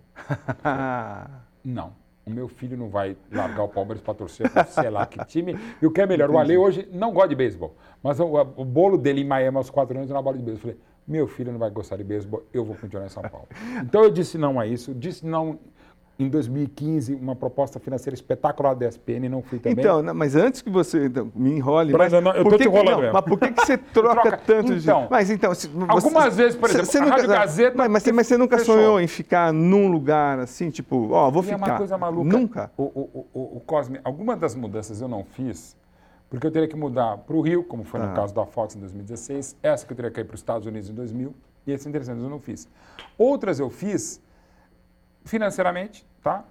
É, algumas porque estava uma situação delicada, difícil. Sim. recentemente aconteceu, eu tive que ir para outro lugar. É. Aconteceu também. Mas algumas eu podia ter ficado. Mas essa mania que eu tenho de querer um desafio. Não que eu me sinta numa zona de conforto. Para não se acomodar. Mas ao mesmo tempo uma coisa maluca. Eu, se pudesse, eu estaria até hoje na Avenida Nazaré, onde eu nasci, a casa onde eu nasci no Ipiranga. Eu tenho dificuldade monstruosa para mudar de casa e de cidade. Se eu tivesse nascido no inferno, eu moraria no inferno até hoje. Eu abraçaria Deus. Mas qual, qual, qual. Então é uma coisa maluca. Mas Eu- qual eu- lugar que você se sentiu mais, mais feliz? Ou que o, o trabalho foi mais, Sim. mais prazeroso? Pode ter sido o Até- início, enfim. E eu vou dizer, no jornalismo esportivo eu comecei, é assim, eu comecei, como te disse, em 87 no jornalismo da TV Bandeirantes, como auxiliar de, como estagiário, auxiliar de chefia de reportagem. Ponto. Isso em março de 87. Em outubro de 87, eu comecei, foi a primeira vez que eu acumulei o trabalho. Eu, eu fazia isso e a produção do programa Crítica, Crítica Autocrítica, que era uma co- cogestão, uma coprodução Gazeta Mercantil Jornal, TV Bandeirantes. A partir de outubro de 87, eu, eu sempre trabalhei no mínimo em dois lugares. E eu comecei, eu achava o máximo meu pai trabalhar em vários lugares. Era a minha ideia, não imaginava que seriam tantos. Até porque não tinha nem internet naquela época e tal. Enfim. E aí comecei a, a- a trabalhar muito. Então, assim, e eu sempre falei, não, preciso ter canoa em dois pés. Aí são vários, né? Eu estou quase com a centopeia, né? E a coisa maluca, eu, eu, eu, ao mesmo tempo que eu sou, eu sou arraigado e eu tenho identificações, por exemplo, o Grupo Bandeirantes, eu- eu já tive entre idas e vindas entre Rádio Bandeirantes, TV Bandeirantes, Band Esportes, 19 anos. É, agora eu estou começando um novo ciclo na Rádio Bandeirantes, em 2023. Então vai aumentar essa idade. Eu acho que o Grupo Bandeirantes é o que eu mais me identifiquei. Então, tá? mas, mas, o que tem em E comum. mesmo assim eu fui saindo. Em em 15 eu fui saído. Então, mas, não, mas o que tem em comum em tudo isso é as portas abertas, né? É, Porque isso é uma coisa isso maluca. é muito, é muito legal. Agora, Mauro, o que, que mudou no jornalismo desde que você começou? Nossa. Você sente, assim, além do, da entrada do mundo digital, você sente uma, pelo menos eu sinto muito, essa, essa, esse retorno da crítica. Quando você detona alguém, você é levado em consideração. Quando você Isso ou você é terrível. chapa branca. Então, com- o que, que você agora qual a sua visão dessa, dessa trajetória? O que, que a gente está vivendo? O que, que você viveu? É- É uma pena a gente vive uma. O Jean Ott coloca isso muito bem, a ditadura da contundência. Né? Sim. Você tem que berrar para dar like ou dislike, para dar repercussão, para o cara salvar o texto, para o cara compartilhar o teu Instagram. É uma pena. Porque, velho, é, eu, eu- eu- assim, o equilíbrio, não que eu seja, mas eu tento ser, procuro ser, tenho a pretensão de ser, de você ponderar, ele acaba não sendo, na maioria das vezes, reconhecido, ele dá menos contundência do que você falar que, porra, tipo, pegando o exemplo, até que o cara gosta muito que o Carlos Alberto, aquela coisa, quero ver o Real Madrid jogar a Série B. Aquilo repercutiu mais do que qualquer outro comentário abalizado ou bem feito pelo Carlos Alberto no curto período que ele esteve, talvez volte a ser comentarista é, sem citar nomes, até porque são amigos queridos, colegas, alguns até ídolos, eles meio que vivem disso aí. Falam, que bobagem, bobagem não, que, que coisa, digamos, é, até muitas vezes é bobagem, mas que coisa contundente eu vou falar, ou vou espinafrar, ou vou falar um baita absurdo, para que tenha repercussão. É uma pena. Aí somos vítimas dos algoritmos, dos números e daquela coisa que existe, sobretudo há 30 anos, se não me engano é 30 anos, quando o Ibope passa a ter um minuto a minuto. Ali é uma das pragas que decaiu muito o nível da televisão. Por que que aconteceu? Minuto a minuto você sabia o que dava audiência e o que não dava. Então, por exemplo, se eu sair berrando aqui, Sim. jogar essa toda, vai dar repercussão maior do que a gente está conversando. Por Uma melhor coisa mais que seja profunda, o papo, sim, entendo. É sabe? Vai ser, ah, bobagem, se, eu cair aqui da cadeira, aí vai dar uma Vai repercussão em qualquer sim. coisa que gente possa ter falado, Cosme. Então, assim, é o inusitado, é a bobagem, sabe? É isso que está dando. Então a gente se perde, acaba perdendo muito conteúdo e, e a gente fica refém disso. Ah, Desde, como eu estava falando, há 30 anos, a gente ficou, os nossos chefes, os mídias, os departamentos de, de, de, de- de- comercialização, do próprio jornalismo, de entretenimento, de esporte, coisa ficou muito misturada. Virou essa coisa dessa, de, de você dar mais bola para o índice de audiência, muito mais para o índice do que para a audiência, para o conteúdo, para algo de um debate. Não, fica a porradaria, você xinga um, você xinga o outro, a polêmica, não sei o que. É virar um negócio que eu pessoalmente não gosto, entendo os reality shows, estamos aqui até no estúdio deles e tal, mas eu pessoalmente não gosto. E é difícil a gente, que, por exemplo, eu sou um cara, até por- talvez por ser cordato, portas abertas, eu, eu, eu entro em muitas polêmicas, já fui processado, Sim. às vezes alguma coisa. E, e- e- e- uma coisa maluca, né? Eu costumo responder aos haters, e não são poucos, até no meu canal do YouTube, Os Betting, vai ter um quadro de cara com hater. Eu só vou responder a hater. Desde rede social, inclusive botar quem quiser na lata para sair na porrada. Assim, às vezes eu mando direct pro cara, se for no Instagram, Facebook, sei lá. Velho, a gente tá falando a mesma coisa. Só que eu tô falando com uma palavra diferente, você tá, eu tô falando mesma, você tá brigando comigo a mesma coisa. Você pode até me odiar, detestar, como aquele pai dos torcedores lá do Palmeiras, mas, ué, estamos falando a mesma coisa. Mas é o prazer, né? O É o prazer, prazer de, de, cutucar atacar. ou a falta de conhecimento, não estou dizendo que eu seja o erudito, mas às vezes é o básico. É um dos tantos problemas da sociedade. Ninguém quer ler. E uma coisa que me irrita muito hoje é tudo, para as pessoas, é textão. uma tweetada, agora uma exada, como é que virou Twitter? Porque Sim. agora já, virou X, né? Então, Sim. uma xada, sei lá como é que fala, já virou textão. Eu falei, cara, isso aqui tem 280 toques, isso aqui pode ser textão. Então, Agora que eu gosto de escrever texto longo. Mas, então, Mauro, mas é, dentro desse contexto, assim, quando a gente vê um apresentador atacar um jogador da seleção brasileira hum, pesadamente. Eu não gosto. Como, então, como é que. Porque, assim, da mesma maneira que a gente generaliza o jogador, eles também generalizam a gente. Perfeito. É, é, o, é o ataque contra golpe, é o propositivo, é o reativo. Eu acho, é uma definição de vida, que aqui, além do jornalista, vai o meu lado cidadão, digamos assim. Não cidadão do bem ou do mal, não, cidadão. Eu acho, como, não é nem cidadão, como ser humano. Eu, eu, realmente, eu sou assumidamente murubete, eu até brinco com isso, né? Que eu, eu tenho algumas dificuldades para definir algumas situações, mas eu também me defendo, ou tento não ser tão atacado, que eu digo que eu gosto de ficar em cima do muro. Porque em cima do muro você vê os vários lados da questão. Eu acho que é fundamental. O exercício do jornalismo, não só esportivo para mim, Cosme, uma definição que não é minha, de um jornalista norte-americano que eu não sei o nome, eu preciso sempre descobrir quem é, que é basicamente o seguinte. O jornalismo é a busca da melhor versão possível dos fatos. Primeiro, Sim. não é a busca da verdade, é de uma versão possível e dos fatos, dentro do que a gente possa entender dos fatos. Aí você interpreta os fatos como você quiser. Então eu tento ficar em cima do muro para buscar a melhor versão possível dos fatos, o que não significa dizer que eu não tenho um lado. Não só como palmeirense assumido. Mas, por exemplo, até nas minhas manifestações sobre política, eu deixo muito claro o meu lado. Eu tive uma manifestação no Instagram já há um tempo, que até vou repetir em breve. Olha, é o seguinte, eu sou um cara, e para deixar claro que eu sou um cara de esquerda, eu diria que mais, de, eu sou um cara de esquerda a centro, nem tem essa definição. Mas como eu não gosto do centro, ainda mais do centrão do Brasil, então eu diria que eu sou mais de esquerda do que de centro, mas não sou tão à esquerda, por exemplo. Sim. Mas deixando claro, ok. Eu coloquei todos os votos que eu dei de primeiro e segundo turno, quando houve segundo turno, para presidente. Sem botar de deputado e governador, até porque alguns eu nem lembro. Alguns eu tenho até vergonha, mas enfim. Uh, então eu botei, então, claramente, ó, e votei nesses caras. E pronto. Deixei claro, inclusive, que na última eleição eu mais vetei do que votei no candidato que eu, que eu, que eu, que eu, que eu sufraguei meu voto, mas enfim. Então tá, tá colocado, uma vez colocado. Agora sim, a gente está num momento dessa ditadura da contundência que mesmo você se colocando, você se expressando, ou até se evitando se colocar, é uma porradaria o tempo todo. Então assim, eu meio que já desisti. Eu não gosto, até brinco, eu não pertenço às organizações bloco da antiga TV, Rádio Manchete, Revista Manchete, Fatos e Fotos, que todo mundo sai bloqueando todo mundo. Eu acho até que é o nosso dever, enquanto comunicador social, como Sim. jornalista, gente de mídia, a gente ouvir. A gente defeca a regra o tempo todo, porque o outro lado não pode. Então, eh, voltando à questão do respeito.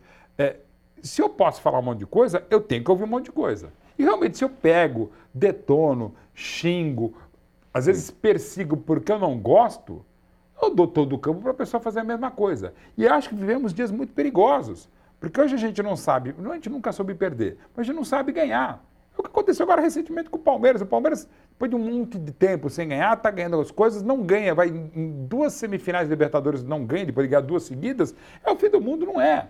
Ao mesmo tempo, a presidente do Palmeiras não poderia falar o que falou em relação a outras coisas, que é uma outra discussão que nem cabe aqui. Mas, enfim, a gente não sabe perder, não sabe empatar, mas, sobretudo, a gente não sabe respeitar, dialogar, entender. O mundo não falta amor no mundo, falta respeito, falta diálogo. É, até porque algumas questões, até nas políticas, Cosme, eu acho que são assim, tipo pizza. A gente está na pizzaria. Sei lá, vem a meia marguerita, meia mussarela, meia, meia calabresa.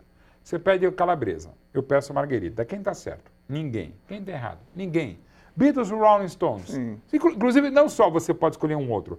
Beatles e Rolling Stones, Messi e Ronaldo. Você pode torcer para os dois. Sim. Pode amar os dois como ama Beatles e Rolling Stones. E também, se, se você... E você não é bandido, não, não é cidadão é, do mal. Lógico. Você pode escolher um time, vai escolher o outro e acabou. Agora, Porra. Mauro, só parar um pouquinho. Você quer água? Não. Tá, não quer mais tá água? Não, aqui que fala, não. Não quer? Tem certeza? Está ótimo. Então tá bom. Então, agora, Jóia, então vamos retornar, uh, retomar. Agora, é, Mauro, uma coisa que me chama muito a atenção. Eu eu estava pensando, eu, eu cubro, a gente tem perfis diferentes. Eu cubro seleção brasileira, acho que há 23 anos. Uhum. Antigamente eu puxava o jogador pelo braço, a gente conversava na boa, assim.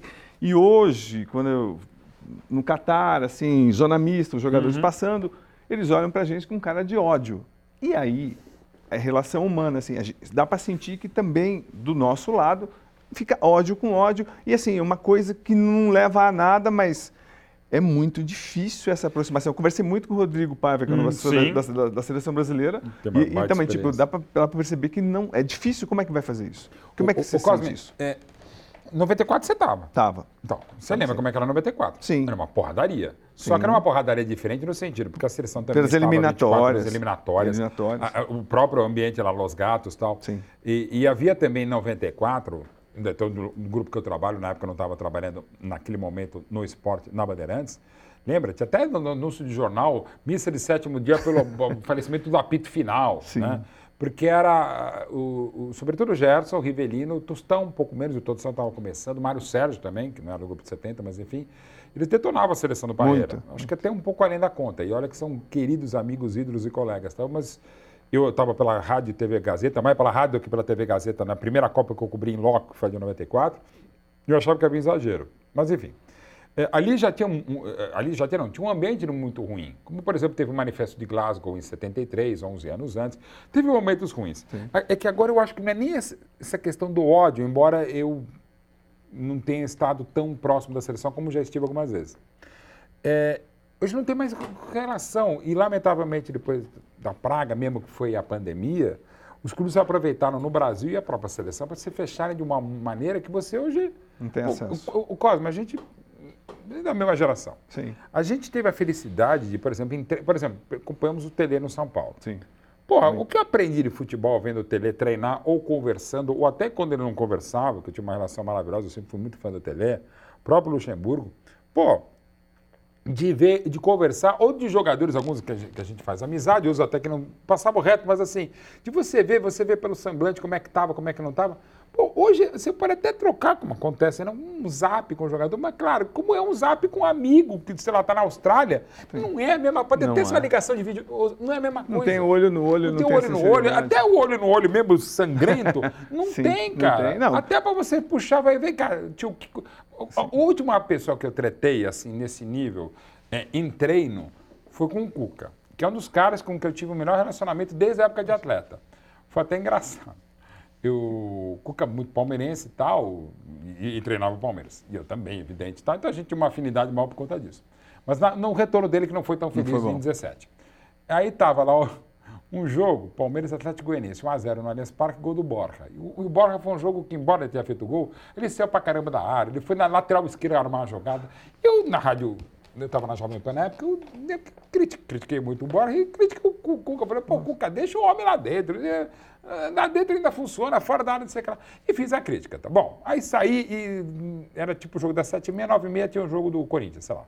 E saí, gravei o comentário para a Jovem Pan, tô saindo e sou quase atropelado por um carrão preto, não sei o que lá. O cara vem para cima de mim, eu sei que tá brincando, né? Abaixa o vidro e, o- e o- vira o treinador e fala, o teu central... Eu não vou falar exatamente o que o Cuca falou sobre o Borja, né? Eu falei, pô, mas você manda ele sair da... Então, eu falei para ele ficar na área. Eu falei, pô, não sabia. Pô, mas... ele falou, me explicou, daí ele falou que ele estava de olho em outro cara que eu não achava que era bom. Ele falou, não, o Cuca é pior ainda, esse cara eu não vou citar também. Questão de... Paciência, ok. Bom, aí saí, vi o jogo do Corinthians, aí uns amigos foram ver o jogo do Palmeiras, me ligaram, bom, vamos jantar. Para resumir, eu cheguei em casa, era tipo duas e meia da manhã. Chegando em casa, toco o telefone, o celular, era o Cuca. Fala aí, professor. Pensei que você era meu amigo. Falei, Como assim? Ele é assim. Acabei de te ouvir na Jovem Pan. Eu não te expliquei. Eu falei, puta, Cuca, desculpa. Eu comentei depois do jogo, aí você comentou, me explicou, ok, mas eu confesso que eu tinha esquecido que tinha gravação. Ah, obrigado, viu? Não sei, eu pensei que você era meu amigo. Desligou. Mas, mas ele não desligou na cara, mas quase como. Ah, ok, tá- não deixa de ter razão, ele me explicou e tal. No dia seguinte, eu até meio que contei essa história. Falei, eu queria me desculpar pelo comentário de ontem, lá no- na hora do almoço lá na Jovem Pan, beleza. Aí, tipo, dez dias depois eu fui ao treino do Palmeiras, saudosa época que você conseguia o treino dos clubes e tal. Acaba o treino, ele vem, tá um jornalista assim, ele passa por todo mundo, não estava já muito bem amorado, não. ele me olha e aí passa, realmente não cumprimenta ninguém e não me cumprimentou. Nossa, nunca tinha acontecido. Normalmente era bem ao contrário. Aí eu fiquei meio assim e tal. Aí eu peguei, eu tinha que viajar logo depois com a, com a patroa. Aí eu mandei um textão para ele pelo zap, né? Aí no, no meio do textão, não deu para ele, ele já me ligou. Calma, agora tá. Aí, professor, eu não, mano, pô, aquele dia eu fiquei muito puto, você sabe que eu gosto, você escreve minha biografia, pô, vamos, vamos conversar e tal. Me convidou naquele dia para fazer, fazer a biografia dele, que o projeto não foi para frente. Mas enfim, aí foi, beleza, conversamos e tal. E assim, talvez, quer dizer, hoje, por exemplo, o Abel. Eu tive uma vez com o Abel. Então, é, você não tem, a gente não tem acesso. Uma vez com o Abel. Então, É isso. Porra, uma vez- pô, um cara então- que tem um acesso que eu tenho no Palmeiras. Não é, muito, não é frustrante, infelizmente. Muito! Então, e é a gente isso. não sabe nada. Gente- e, e fica aí, cada vez menos o meu comentário, eu posso dizer, acaba sendo menos profundo, ou digamos, ele tem, digamos, a profundidade que quando eu comento o Barcelona. Aliás, no Barcelona, até por conta de trabalhos de Champions, da TNT, agora com o SBT, com o SBT TN TNT fazendo Champions, até do livro do Neymar, depois eu fiz uma entrevista para o Playboy com o Neymar, ainda em Barcelona, lá em 16.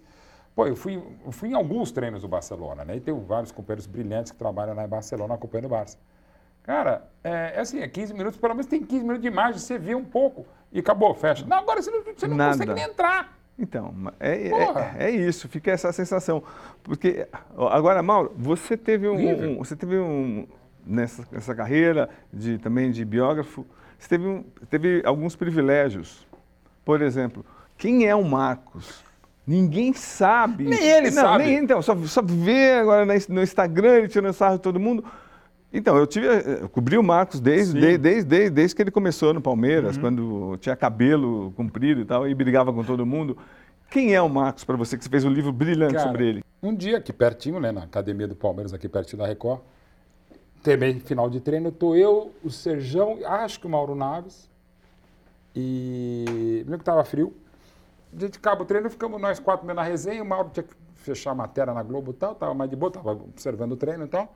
Aí ficou eu, Marcos e o Serjão, depois ficou só eu Marcos. Mas um, eu, Marcos e o Serjão mais um tempo, tipo quase umas duas horas. Depois de noite, já contando, e eles contando bobagem, então contando uma história, mas marcando também. E logo depois eu tinha umas. Eu ia sair à noite com meus amigos, só com os homens, não, não com a mãe dos meus filhos, e foi em 2007. E aí eu peguei, saí com os amigos de futebol, muitos palmeirenses também. Eu falei, aí eu cheguei no carro, e, e um bloquinho de, de, de repórter, né? Virei assim. E comecei só a anotar, assim, Monza, as histórias, que algumas que eu não sabia, uma outra eu sabia, mas a maioria eu não sabia, né? Para contar algumas histórias para os amigos, né? E na hora que eu tô anotando, rindo pra caramba ainda, né? Falei, cara, isso aqui foi muito bom, Dá né? um cara? Dá um livro, livro, né?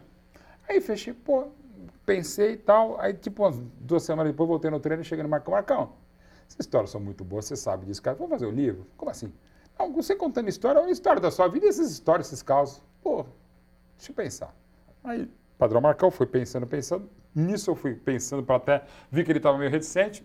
Chamei o Marcelo Duarte, da Panda Books. Paulo Bonfá, também, do Rock Go. Falei, cara, vamos fazer um projeto bem legal. Primeiro a gente faz uma coisa meio diferente. A gente vai, eu, o Marcão e você, Bonfá, a gente vai ficar pescando lá no sítio do, do Marcão e Oriente e gravando contando história. A gente grava e tal. E nessas a gente grava pro livro e faz um spin-off. Na época era fazer um hot site, na época, digamos, para quem vai ter um código de acesso para quem comprar o livro, vai ter a edição de- dessas conversas do, do Marcos pescando.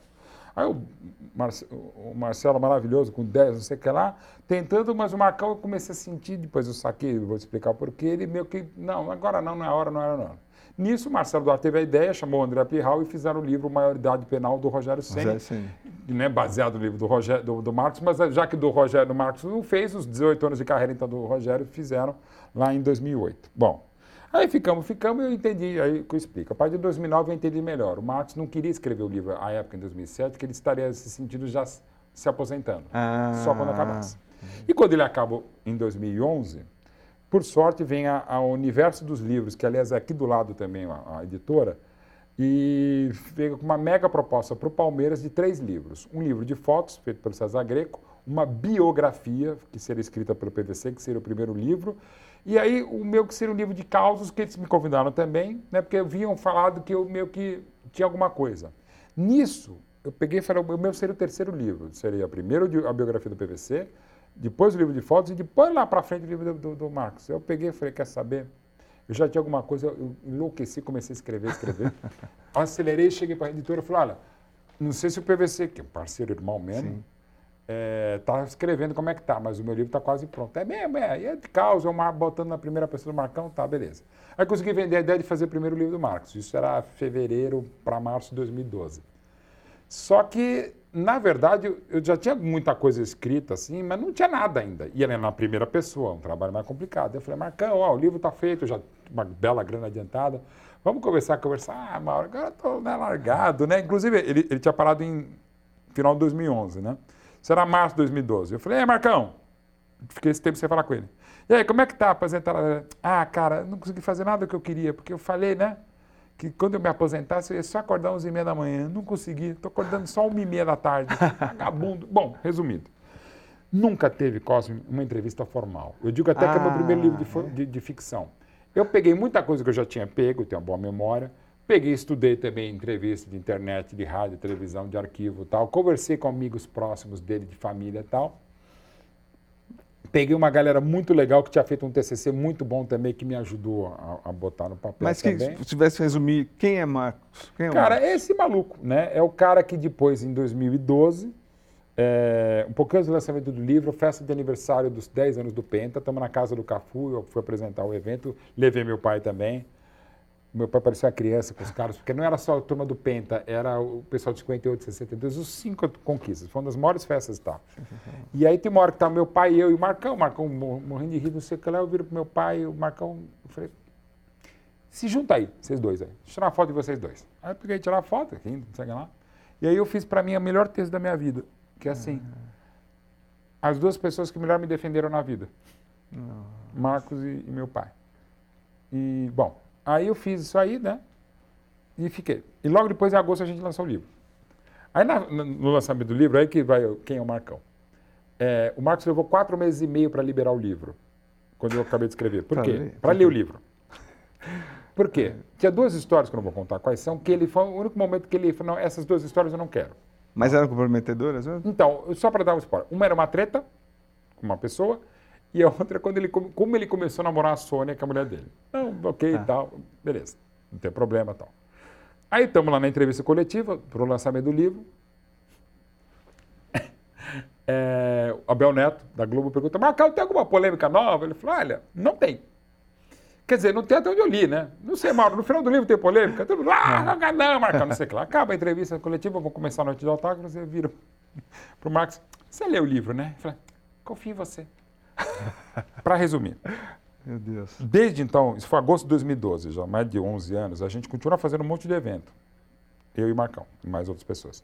E o Marcão fala, ah, vou contar uma história que está no livro que o Mauro escreveu. Não está. e o, e o vice-versa também. Ele fala, essa está no livro. Não está, ou, ou histórias maravilhosas que ele não contou, que são melhores do que estão no livro. E o cara levou quatro meses e meio. Aí, na noite de autógrafos, foi no Shopping Dourado, na Livraria Saraiva, foram mais de 9 mil pessoas. É, das 6h15 às 10 para as 3. O meu pai foi o último evento que ele saiu de casa antes de ficar doente. Ele não conseguiu entrar na loja. Tem uma hora que às meia-noite caiu o vidro, o pessoal tentando entrar e sair, quebrou as portas de vidro da loja. Na hora que quebrou, e aí que explica bem o que é Marcão, aquele puta barulho, Marcão, olha, caralho, Quebrou, pode vir, eu vou embora, não aguento mais. falei, e boa ideia, Marcão. Agora quebra o você sabe, a gente acabou. As pessoas estão desde as 8 da manhã.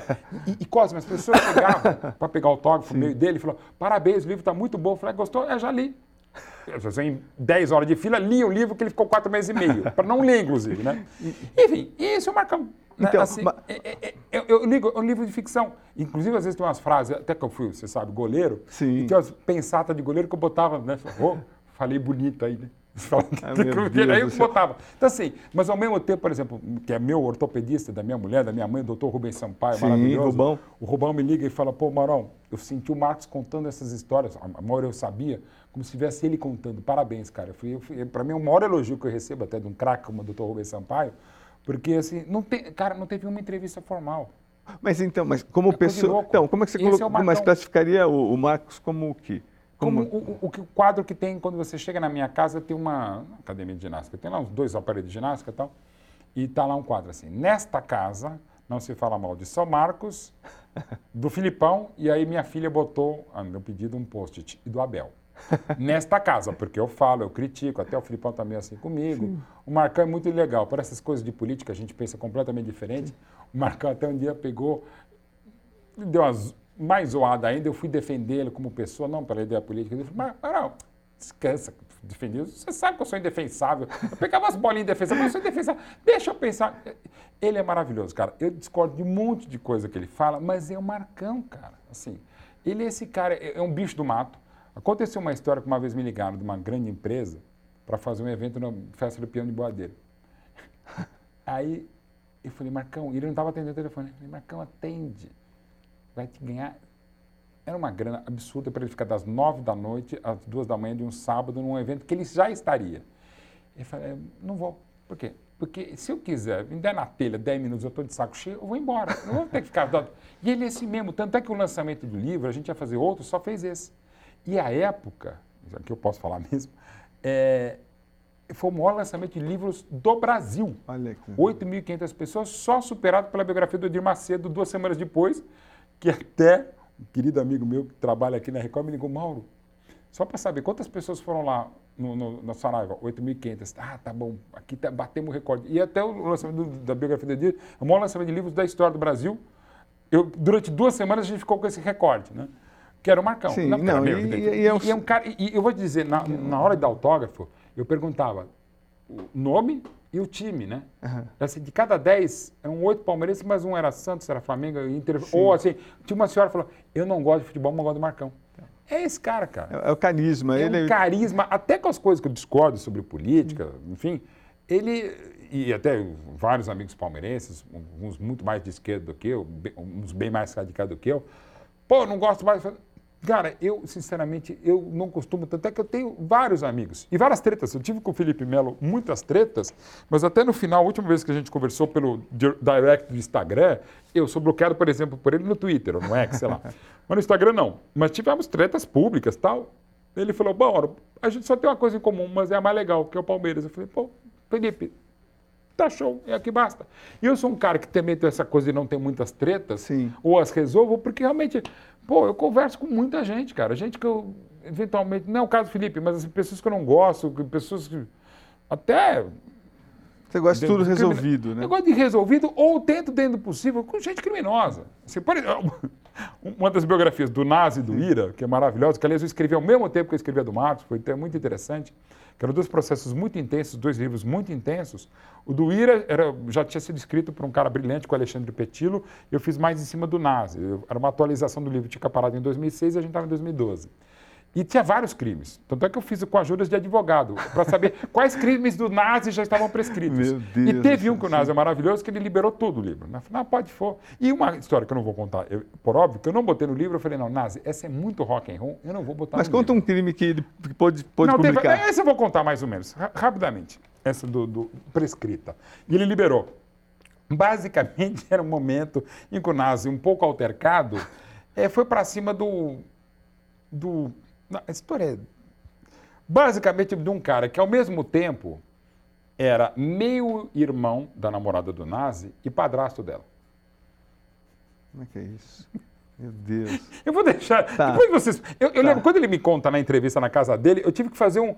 Eu falei, não, Nazi, me, me pega um papel aí. Eu fiz uma árvore genealógica para entender o relacionamento. Mas, basicamente, essa história era dele o nazi teve um problema de certa falsidade ideológica, mas enfim, mas para resumir a história, é, era um caso, eu falei, não, nazi, você já está muito rock and roll, está muito punk, eu não vou botar essa história. Bom, passa o tempo, não botei no livro o livro lançado, ele me liga um dia e fala, Mauro, tudo bem, só para dizer, lembra o advogado dessa história que foi o cara que fez a história ainda ficar pior do que já era? Eu falei, então, pois é, acabou de ser preso porque era o líder da máfia búlgara no Brasil. Que que é falei, cara, não sabia nem que tinha máfia búlgara no Brasil. Parece filme sério da Netflix, cara. Ai, então, assim, assim, é maravilhoso, assim. É uma coisa que eu gosto, até por isso que eu já são 23 livros, não só biografias e autobiografias, mas eu estou escrevendo outros 10 de figuras, assim, espero 10? escrever 10 ao mesmo tempo. Não Augusto está demorando, é culpa minha, mas é porque tem muito trabalho e Augusto com calma, porque o mercado não está no melhor momento. Mas assim, é, porque eu, eu, eu, aí eu, negocio, para não dizer que eu brigo, discuto com a editora. O livro é do biografado, seja autobiografia Sim. em primeira pessoa ou em terceira pessoa, seja o ghostwriter ou não. É ele que define. O próprio livro do Marcos, a editora, queria que essas histórias mais polêmicas entrassem. Eu falei, não, Marcos não quer, não quer, acabou. Perfeito, não, então, é tá desde o começo. O livro é da pessoa. Agora, então, aproveitando, ó, você tem quatro minutos para definir quem é Neymar, quem é o pai do Neymar, Ótimo. o que, que ele fez de bom, o que, que, o que ele poderia ter feito. Oi, você falou uma definição ah, sobre como se comportar. Tal. Então, é isso. O que, uhum. que o uhum. Neymar deixou de ser ou, e foi, e quem é Neymar para a gente, para o futebol Cara, brasileiro? Numa situação, digamos, um pouco mais delicada por eu ser um, um autobiógrafo dele e do pai dele, e ter uma relação que até já foi melhor, é, mas que não, em nenhum momento da minha parte, acho que foi melhor deles em relação a mim, não do que minha em relação a eles. É, eu sempre fui muito fã do Neymar Júnior, Deu então, converso com o pai Essa dele. aproximação, como é que aconteceu? Mauro? Ela aconteceu basicamente também com o universo dos livros. É, eu, eu tinha escrito o livro do Neymar, do, do Marcos, né? E é para a minha editora. A minha editora bancou o livro. É um livro muito legal porque é conversa de pai para filho. É um livro que tem até tradução em 21 línguas. né? Perfeito. Que, e foi para ser lançado no Dia dos Pais de agosto de 2013, quando ele estava indo para o Barcelona e tinha acabado de ganhar como protagonista a Copa das Confederações. O livro foi escrito em três semanas durante a Copa das Confederações por mim e pelo Ivan Moré. O livro, a princípio, era do Ivan Moré, mas o Ivan Moré, por uma série de questões, não estava conseguindo, não conseguiria entregar a tempo, até por excesso de trabalho, e a editora me chamou para primeiro fazer o prefácio do livro. E ficou um prefácio bom. E aí o pai do Neymar já gostava, o Neymar também falou, pô. Aí falei, ó, o livro está com problemas, a editora já tinha trabalhado comigo, a Márcia Batista, falou, Mauro, estamos com um problema aqui, a gente precisa dar um gás, precisa dar um jeito, o livro talvez não saia. E o, e e o seu Neymar e o Neymar gostaram muito do prefácio. Você toparia de tocar o barco junto com o Ivan? Eu falei, claro, me dou muito bem com o Ivan e tal. Pô, manda aí que eu faço. Mas durante a Copa das Confederações, eu também, cobrindo pela Band a Copa, Co- Copa das Confederações, eu, eu dormi. Essa foi realmente uma loucura para entregar o livro. Consegui entregar e sem poder entrevistar formalmente o Neymar. Eu, eu peguei muita coisa que eu sabia, muita coisa que eu estudei, eu juntei com o queridíssimo Rogério Micheletti para me ajudar também na produção. E com. com... Tem mais uma pessoa. Estão tantas parcerias que eu já esqueci também quem mais me ajudou. Mas enfim, me ajudou também. Ahn, a, a- a escrever o livro, a, a pegar alguns dados. Então, Mas, estamos em dois, não, estamos Bom, em- não, enfim, não, é não, pera só, só um pouquinho, mas estamos em 2013. 13. Então, são Em 10 anos. O que, É, que o foi? Neymar Que- Júnior acabou não era e o que virando que tudo que virou. Por quê? Lesões também. Uma escolha que eu era completamente contrário, eu para o Paris Saint-Germain em 17. Eu falei, vai para o Barcelona. Até porque em 2006 o Neymar poderia ter ido para o Real Madrid, com 12 anos. Ele não quis, eu- ele quer ir para o Barcelona. E ainda teve proposta do Chelsea em 2009. Outra vez, o Real Madrid chegou em 12 e 13 ele quis ir para o Barcelona. Aí ele estava certo para fazer o maior tridente que eu vi na vida, ele, o Soares e o, e o Messi. Em 17, e e aí uma inconfidência, eu entrevistando-o para a Playboy, para o perfil da Playboy em janeiro de 2016, na casa do Neymar, o pai dele me falando, não vou falar números também, mas ele Sim. falou, olha, o- em, no- em dezembro o Neymar já vai ter o futuro garantido. Eu falei, mas já tem. Não, você não entendeu. Ele vai ter o futuro garantido no padrão de vida que ele tem hoje. Ele vai ter até os 85 anos o futuro garantido financeiramente pelo que a gente tem aplicado. Então tá ótimo. Então, digamos, ele não precisaria, digamos, da proposta milionária nem bilionária, trilionária que ele recebeu do Paris Saint-Germain. Eu acho que ali começou a dar errado. Não só para ele, não vou dizer que para o Mbappé, mas para o Messi também é uma outra circunstância quando ele vem. O projeto não está legal. Ah, e com detalhe, eu sou, eu sou uma espécie do adido cultural do Paris Saint-Germain para conteúdos no Brasil Poxa, que, que é uma outra coisa que eu faço, eu faço também algo parecido para a Internacional. Não é um contrato, mas é- eu faço conteúdos para eles. Então, posso até falar, você pode falar que eticamente não poderia falar. Não, eu critico e critico muito o Paris Saint-Germain, mas ok. Então, assim, e também critico o Neymar. Mas eu vou dizer, o pessoal fala muito, ah, o staff. Não é porque eu trabalhei, mas pelo que eu conheço. O staff é excelente, é muito bem preparado. Coisas que não dão certo do Neymar são, não vou dizer por culpa do pai, mas por, não tem por responsabilidade do pai, porque o pai ajudou demais, e o pai ajudou, inclusive, tecnicamente. O pai entende muito de futebol, falando sério. Uma das pessoas que eu conheci que mais saca futebol, não só do Neymar, de futebol como todo, esse cara joga, esse cara não joga, o que poderia ser feito, ele sabe muito de futebol. então quem é o culpado do Neymar não ter Algumas coisas que não rolaram. chegado ao que Eu acho que poderia? o próprio Neymar, algumas escolhas, sobretudo o Paris Saint-Germain, lesões, como por exemplo de 14 do Suniga, eh, 18 não chegar a 100%. Então, e não levar a sério fora, a vida Mas então, fora. ele até leva, ele, por exemplo, leva muito mais a sério do que o Ronaldinho Gaúcho. Muito mais. Mas o Ronaldinho teve momentos de brilho mais intenso. Eu acho o Neymar, até perguntava para o Wagner, o empresário dele no comecinho, antes de eu conhecer, eu falei, quem que é esse? Hã? Quem que é esse Neymar, né? Ele falou, olha, você vai achar que eu exagero. Eu falei, não, Wagner, você não exagera nunca, ainda mais empresário. Ele falou, ele dribla como o Ronaldo Gaúcho, hum, e faz gol como o Ronaldo. Aham. E, cara, e no fundo é isso. Sim. Ele dribla como o Ronaldo Gaúcho e fez mais gols pela seleção do que o fenômeno. Então, assim, o que rolou? Primeiro rolou uma coisa que eu falo desde que ele chega à seleção em agosto de 2010 com o Mano Menezes. Ele nunca teve ninguém à altura dele. Tá sozinho. né? Coutinho, Vinícius Júnior, Sim. Casemiro monstro, Marcelo monstro, Thiago Silva monstro literal, grandes goleiros, mas tudo do meio para trás.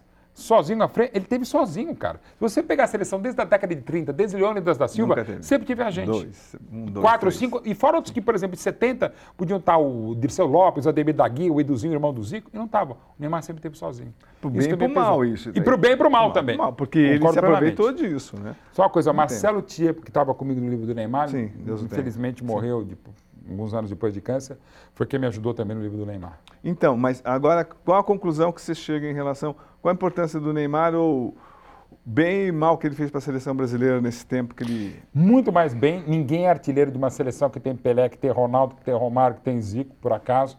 Ah, o nível dos adversários não são tão bons. Eu fiz um levantamento, levantamento, é um levantamento que pode ser feito por qualquer um, do nível de enfrentamento de gols. Tá? Pô, é, não, não varia muito do Pelé, tá? Uh, embora esse, para mim, seja os piores anos da história das eliminatórias sul-americanas. E, ao mesmo tempo, a gente tem uma campeã do mundo que vieram dessas eliminatórias, que o Brasil do Tite passou muito bem. Cosme, eu não sei. Sinceramente, mesmo conhecendo, gostando de futebol, metido a pesquisador estudioso, eu acho que não faltou foco ao Neymar. Até, inclusive, nessa vez que eu estava na casa dele lá em Barcelona, tudo bem, eu também eu te falei que eu tenho uns aparelhos de ginástica que alguns meses Sim. eu não frequento, mas assim, ele tinha uma academia maravilhosa, um baita preparador físico, o Neymar, até mais do que o Ronaldinho Gaúcho, fez uma Copa péssima em 2006, Foi. o Ronaldinho Gaúcho, e era o melhor jogador do mundo disparado à época. O Neymar, quando ele está mal, ele erra, mas ele não se esconde. Não. É ele tá, até exagera. Me dá a bola que eu quero fazer. Sim. Não sai. Há um embotamento sim. Ele tem momentos infelizes no carnaval, algumas coisas assim. Ok, mas é que do pacote de hoje. Ele não é um Cristiano Ronaldo, nem o Pelé foi um Cristiano Ronaldo de obstinação. O Cristiano Ronaldo é o maior atleta que já jogou futebol porque ele não tem o talento que tem o Messi, que tem o Pelé, que tem o Cruyff, com Puskas, o Di Stefano, e muitas coisas o Cristiano Ronaldo superou. O Neymar talvez tenha, não tinha tido isso do Cristiano Ronaldo, porque, de novo, para mim, nenhum atleta foi tão absurdo quanto o Cristiano Ronaldo. E teve uma, uma, uma não uma, uma sombra, que é, ele, ele, um Messi pode ser uma sombra, porque o Messi é, é é para mim o Pelé deste planeta, Sim. o Pelé de outro planeta. O Messi, o Messi sempre facilitou o jogo de todo mundo e para a equipe dele. O Neymar não é, não é, que jogou sozinho, embora você fale que a gente está falando que ele tenha jogado sozinho. Mas outra coisa interessante do Neymar. Repara, fora aquela treta que ele teve em 2010 com o Dorival e com o Iso, que eu abordo no livro, com, com o Ivan Iso, que era o auxiliar técnico do Dorival Júnior, o Neymar nunca teve treta com o jogador. Até com o Mbappé, alguma coisa, mas em, em ambiente de seleção todo mundo o adora. É, Jogador, é, comissão técnica. É, ele também se posiciona como presidente e os técnicos que passaram também, tipo, também, deram um privilégio para ele, né? Também, mas ao mesmo então. tempo, se você pensar, mas não teve problema não, desse. Não, Alguém teve algum muxoxo por dar um, um privilégio ao não, Neymar? Não, mas quem vai contestar publicamente? Mas, por exemplo, se a gente, não, se a gente, não, se a gente está numa hum. equipe de. Uma equipe, vai, digamos que a gente estivesse trabalhando numa mesma emissora. Você é estrela, sem dúvida. Mas se hum. tivesse um tratamento muito privilegiado para você, a gente fica um pouquinho assim. Fica incomodado. Eu, você sabe, fica incomodado. muito mais do que eu, inclusive esse contato, você tem muito mais informação do bastidor? Tem. Mas assim, do Neymar, você pode até falar, ah, porque você é biógrafo. Não, eu estou falando até o momento, não vou dizer que esteja distanciado, mas assim, não está tão próximo como já esteve. E eu também, dentro do possível, até eticamente como jornalista, porque, por exemplo, o Marcos eu, eu publiquei o livro depois de que ele se aposentou. Sim. Desses 10, 12 livros que eu estou fazendo de biografias, é, quase todos já pararam, ou acabaram de parar, ou já pararam algumas décadas, e tem um que eu ainda não posso falar que está em atividade, que me convidou para escrever, que eu estou louco para fazer também, mas que eu vou fazer. Assim, e que ao mesmo tempo é complexo porque ele ainda está jogando.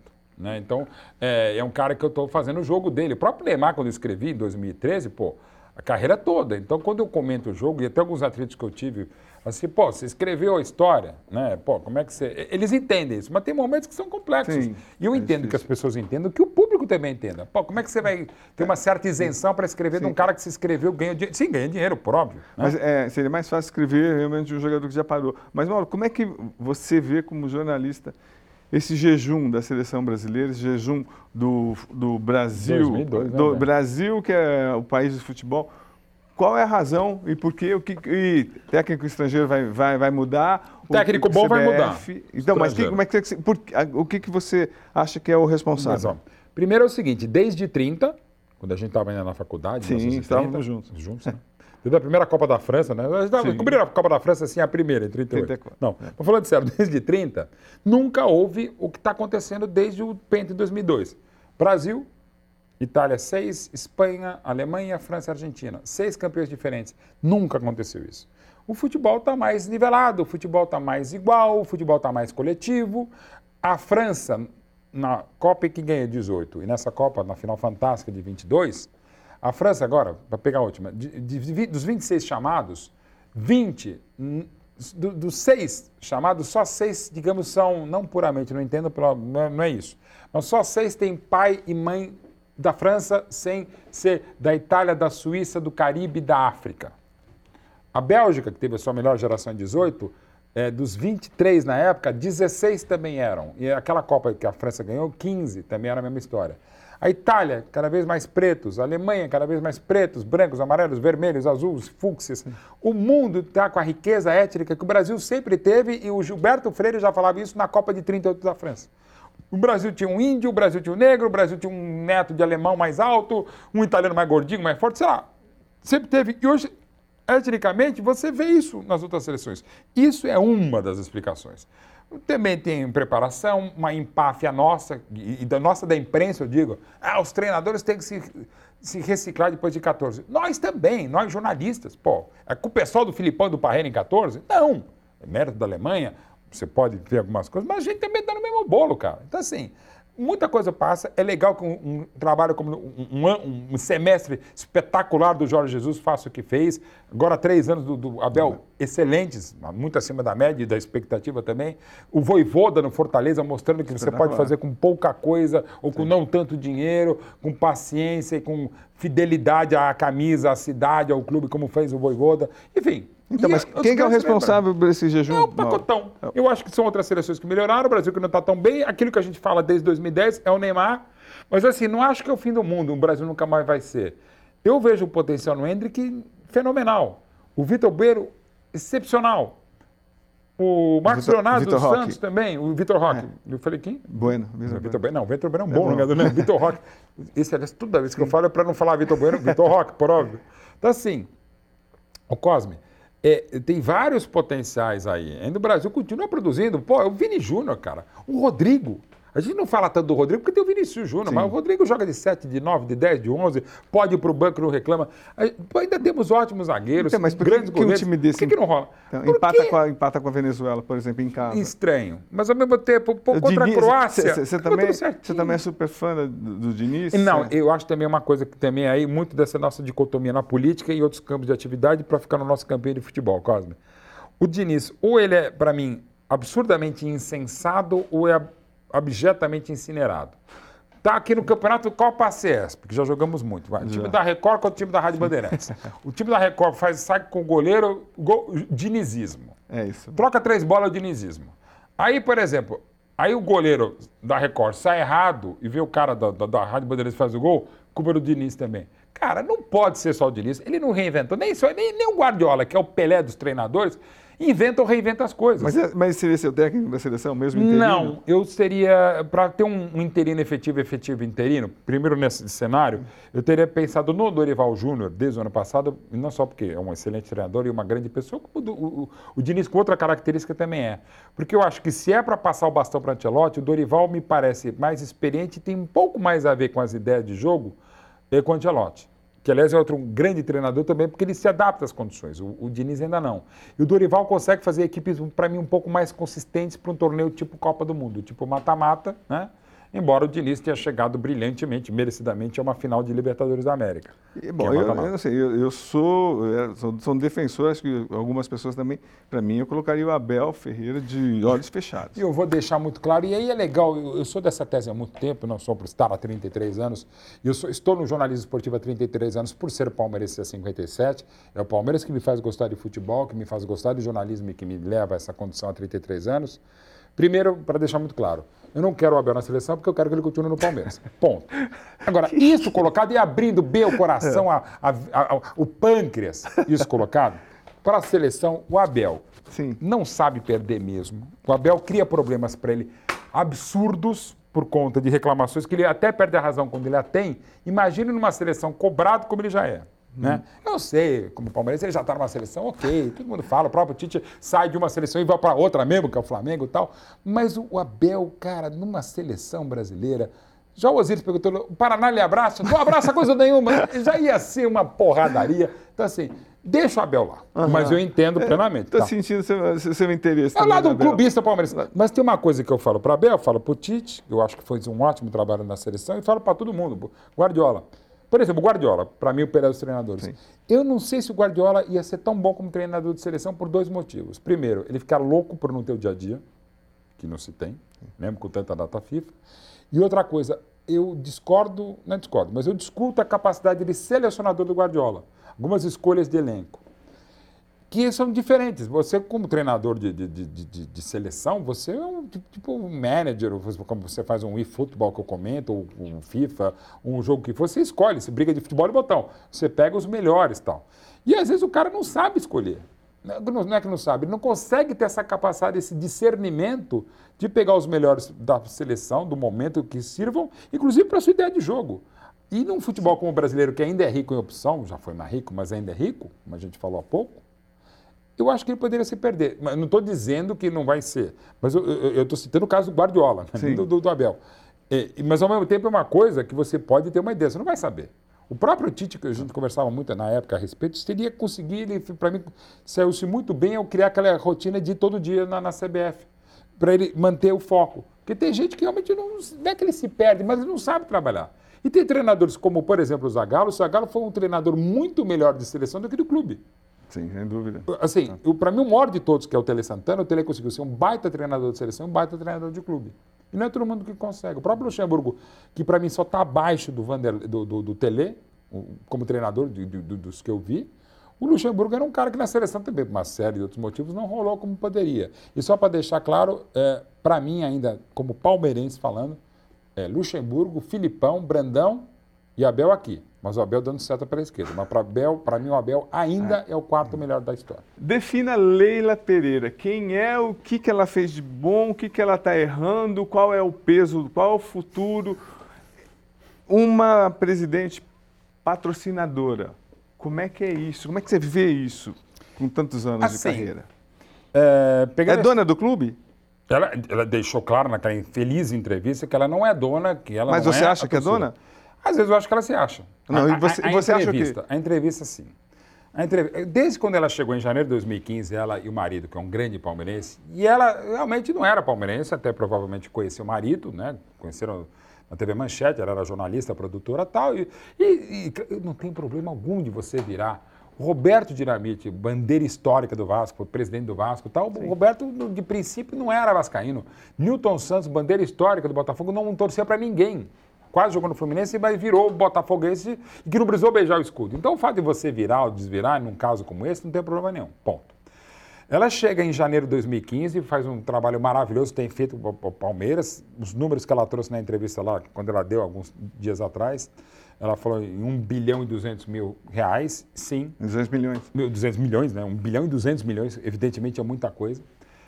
O avião eu acho um absurdo pegar no pé dela, ah. porque ela trouxe uma, um, benefício ao Palmeiras. Ah, mas não teve com a conversa, não teve, digamos, uma, um, um, um bid. Cara, ela trouxe um avião da empresa dela, que ah, eu ganhei dinheiro com o Palmeiras, sim, que é uma briga que eu tenho da época da Parmalat, as Via Lácteas montadas pela Parmalat, a maior cogestão técnica e administrativa da história do futebol sul-americano. Ah, o quanto a Parmalat ganhou? E quanto ela fez o Palmeiras, que havia 16 anos não ganhava nada, ganhar, né?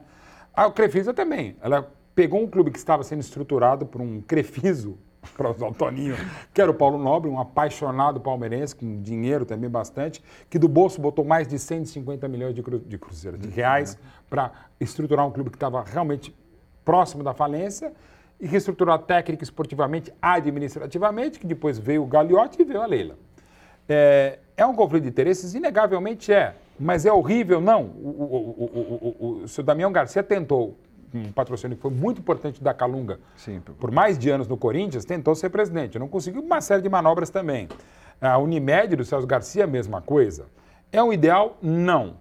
Mas não muda. Agora tem alguém que compra, tipo o John Textor, compra um Botafogo. Desde que fazer, faça um trabalho muito bom, como parece estar fazendo, pelo menos dentro de campo, a partir de maio e até então, se queria fora Luiz Castro, se queria fora John Textor, ok. Né? A própria Parmalat, que foi um negócio maravilhoso e eu sempre fui um grande defensor dela, a torcida gritava, a uniformizada gritava, é um, é um Parmalat ilusão.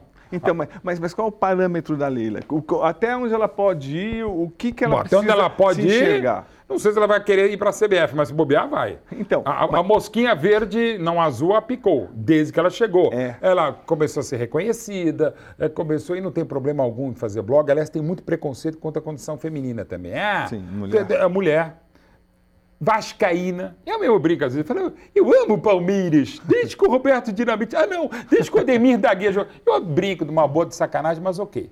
A Leila é, tem um relacionamento, eu diria, republicano com ela. Conheço o que ela faz, conheço o que o marido faz e faz muito bem. Temos vários amigos em comum, temos vários inimigos. Eu não. o que, que você aconselharia para a Leila? Primeiro, eh, não, se possível, voltar atrás da entrevista. Aquela entrevista tem pontos muito importantes. Qual, qual, qual que mais te incomodou? O que mais me incomodou, que me fez, eu estava até pelo nosso palestra comentando o jogo do, do futebol feminino. Do, Você do- escreveu um texto feminino. brilhante. até. Muito obrigado. Que eu escrevi durante a transmissão. Por quê? Falei, cara, não dá para alguém falar. E eu contei algumas histórias da sociedade esportiva. Palestra Itália Palmeiras. O Palmeiras eh, honra o nome Sociedade Esportiva, porque o Palmeiras é realmente o clube na história do Brasil que mais se aproveitou de parceiros sócios de uma sociedade esportiva. Da fundação, da compra do Parque Antártica pelas indústrias Matarazzo, dos sócios que ergueram o estádio em Palestra Itália em 33 e o Jardim Suspense em 64, da Parmalat quando entra em 92, a Traffic que até ajudou a dar o título paulista em 2008, a W Torre que construiu um estádio em 2010, o Allianz que dá nome a esse estádio desde 2013 e a Crefisa que banca muitas das contas em 2015. Né? As Ah, contas então que quer dizer que trouxe- não é uma empresa só? é, a Crefisa e a FAM, ou seja, e são várias sociedades esportivas. E não pode ter dono, a não ser que vire SAF e aí você queira comprar, ok. E mesmo assim eu discuto. Não demonizo as SAFs, mas é melhor SAFs a safados. Eu não estou dizendo que. Mas qual o conselho você dá para a Leila? Primeiro, presidente. Pode falar pra ela. Eu vou falar, presidente. Eu, não- eu não tenho a menor pretensão. Até o pessoal fala, pô, Mário, por que você não é conselheiro? Porque eu não sou sócio. E eu e meu pai nunca quisemos ser sócios. Né? Inclusive, quando ela virou sócia em 96, né? É o que se sabe. É, há- controvérsias, mas- Muitas controvérsias. E isso eu já deixei muito claro também, é por isso que a gente tem um certo distanciamento. Também naquela época se pensou em dar para o meu pai, para mim um título, eu falei, não, não queremos, porque a gente quer continuar sendo o que a gente mais ama ser, palmeirense. Não sócio do Palmeiras, nada contra os sócios, meu, meus primos palmeirenses são sócios também, porque moram ali perto, e a gente não mora perto. Mas não é por isso. É porque eu quero exatamente ter uma certa independência para querer torcer pelo time de futebol dos marmanjos. Embora pelo nosso palestra a gente cubra o futebol feminino, sub-20, vôlei, basquete, futsal, eu, eu até pelos 16 anos de fila, Cosme, eu só torço pelo time de cima. Não é que eu torço contra os meninos, contra as palestrinas que fazem um trabalho bárbaro, até com um clube que não dá todas as condições que dá, por exemplo, é um trabalho bárbaro da base desde março de 2015 com o Paulo Nobre e com o João Paulo Sampaio, com o Cícero, o pessoal de lá.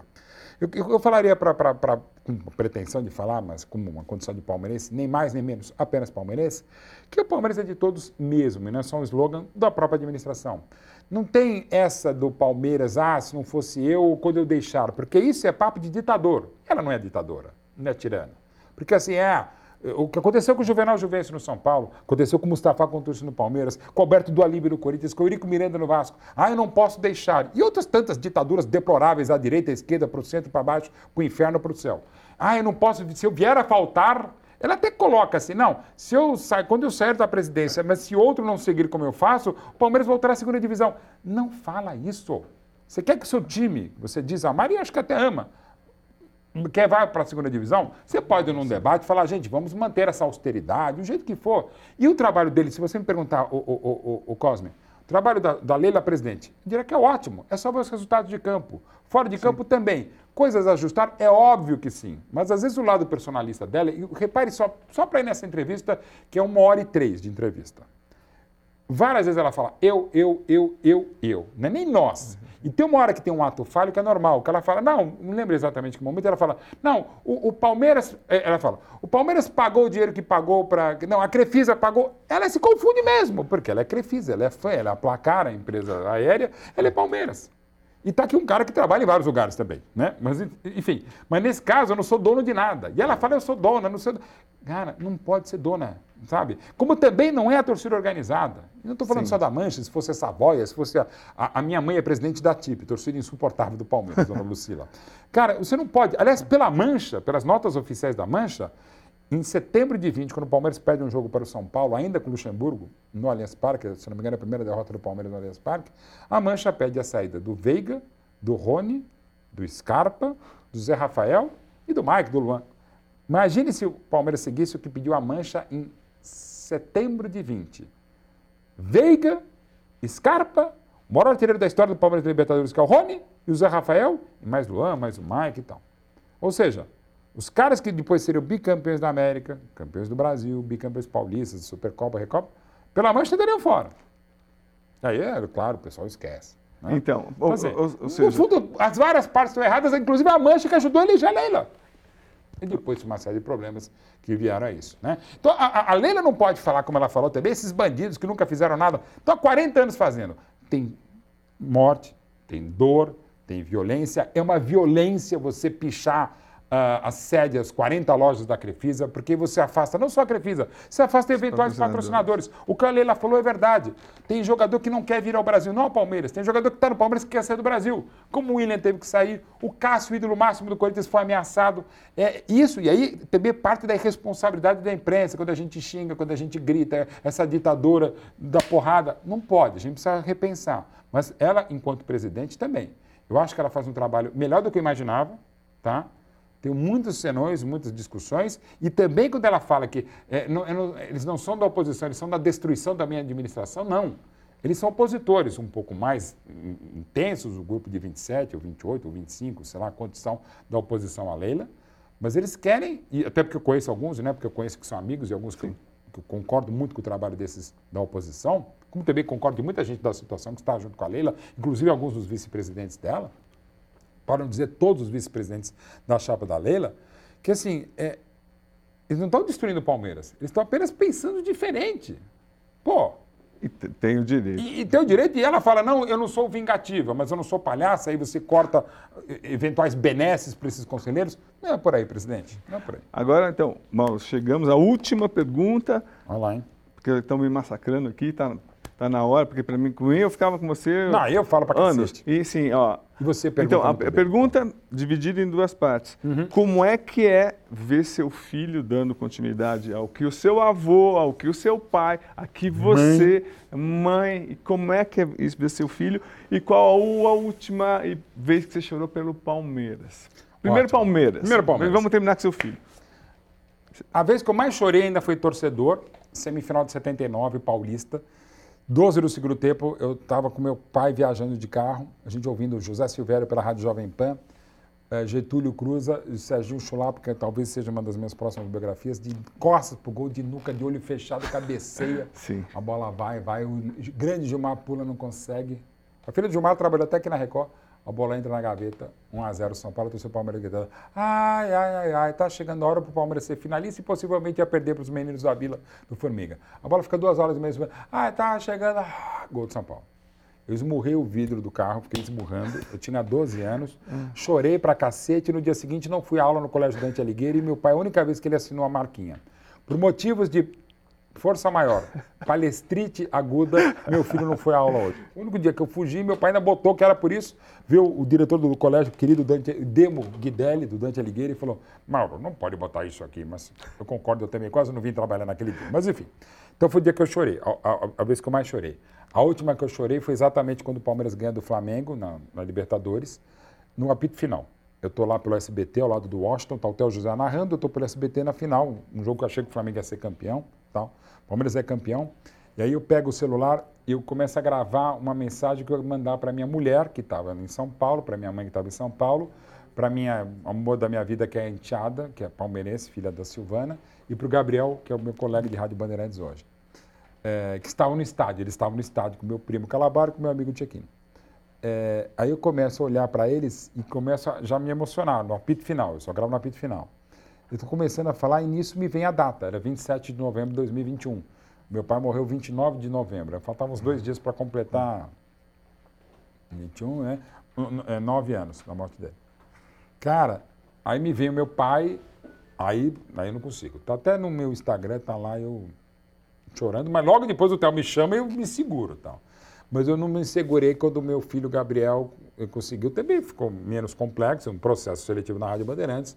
Mas assim, ele, quando ele começa na Rádio Bandeirantes como estagiário pela primeira vez, O primeiro programa que ele trabalha é o programa que meu pai inaugurou com o Zé Paulo de Andrade e Solomão Esper. Solomão ainda está entre nós, não estava trabalhando com a gente. Na Rádio Bandeirantes de 78, para substituir o Trabuco do Vicente Leporaço, o Jornal Bandeirante Gente. E, e, logo no primeiro dia, o meu, meu filho está lá e chamam ele e ele fala alguma coisa, para falar uma coisa de ouvinte, primeiro dia de trabalho, e ele está sentado, sem ele saber ou sem lembrar, provavelmente, na cadeira aí que meu pai sentou. Nossa. A última cadeira que meu pai trabalhou, ele morreu dois meses depois, quando ele fez. A última coisa que ele fez na vida, ainda no hospital, ele tentou voltar à Rádio Bandeirantes, ele entrou ao vivo, ele teve que sair porque ele, a voz dele começou a definhar. Ele fez um comentário de 45 segundos, ele parou, porque a, voz não estava saindo por conta da doença, e ele teria o AVC um mês e meio depois. Era, era a mesma cadeira que meu pai sentava, e era a cadeira que eu sentava quando eu fazia a Rádio Bandeirantes, eu estava na Rádio Jovem Pan, quando ele começou ano passado. Ele fez o programa que meu pai fazia, na cadeira que meu pai sentava, que eu sentava e ele estava sentado como estagiário. E o que você espera dele, irmão? Eu espero que ele seja feliz, mesmo. Aí, sem manual de atrapalha, autoajuda. Eu nunca falei nada para ele fazer o que ele faz, como meu pai nunca falou nada. Só minha mãe falou. Minha mãe, quando viu que não tinha jeito, eu fiz até direito na USP, né? Ela só falou uma coisa, ai, você vai ser jornalista, só me faz uma coisa. Elas falam assim mesmo, chorando, italiana, né? Filha de Itália, Roma só não seja jornalista esportivo. E eu, filho desnaturado, sou o que sou há 33 anos. Então, assim, eu quero que o Gabriel seja o que ele seja feliz e o Luca, que faz cinema, seja o que ele também me faz muito feliz. Ele e o Gabriel. Mauro, é inacreditável. Realmente não vou achar ninguém que não goste de você. Imagina. Muito obrigado. Obrigado, cara. Obrigado, de coração, obrigado também, R7, que acordo estar mais uma vez aqui.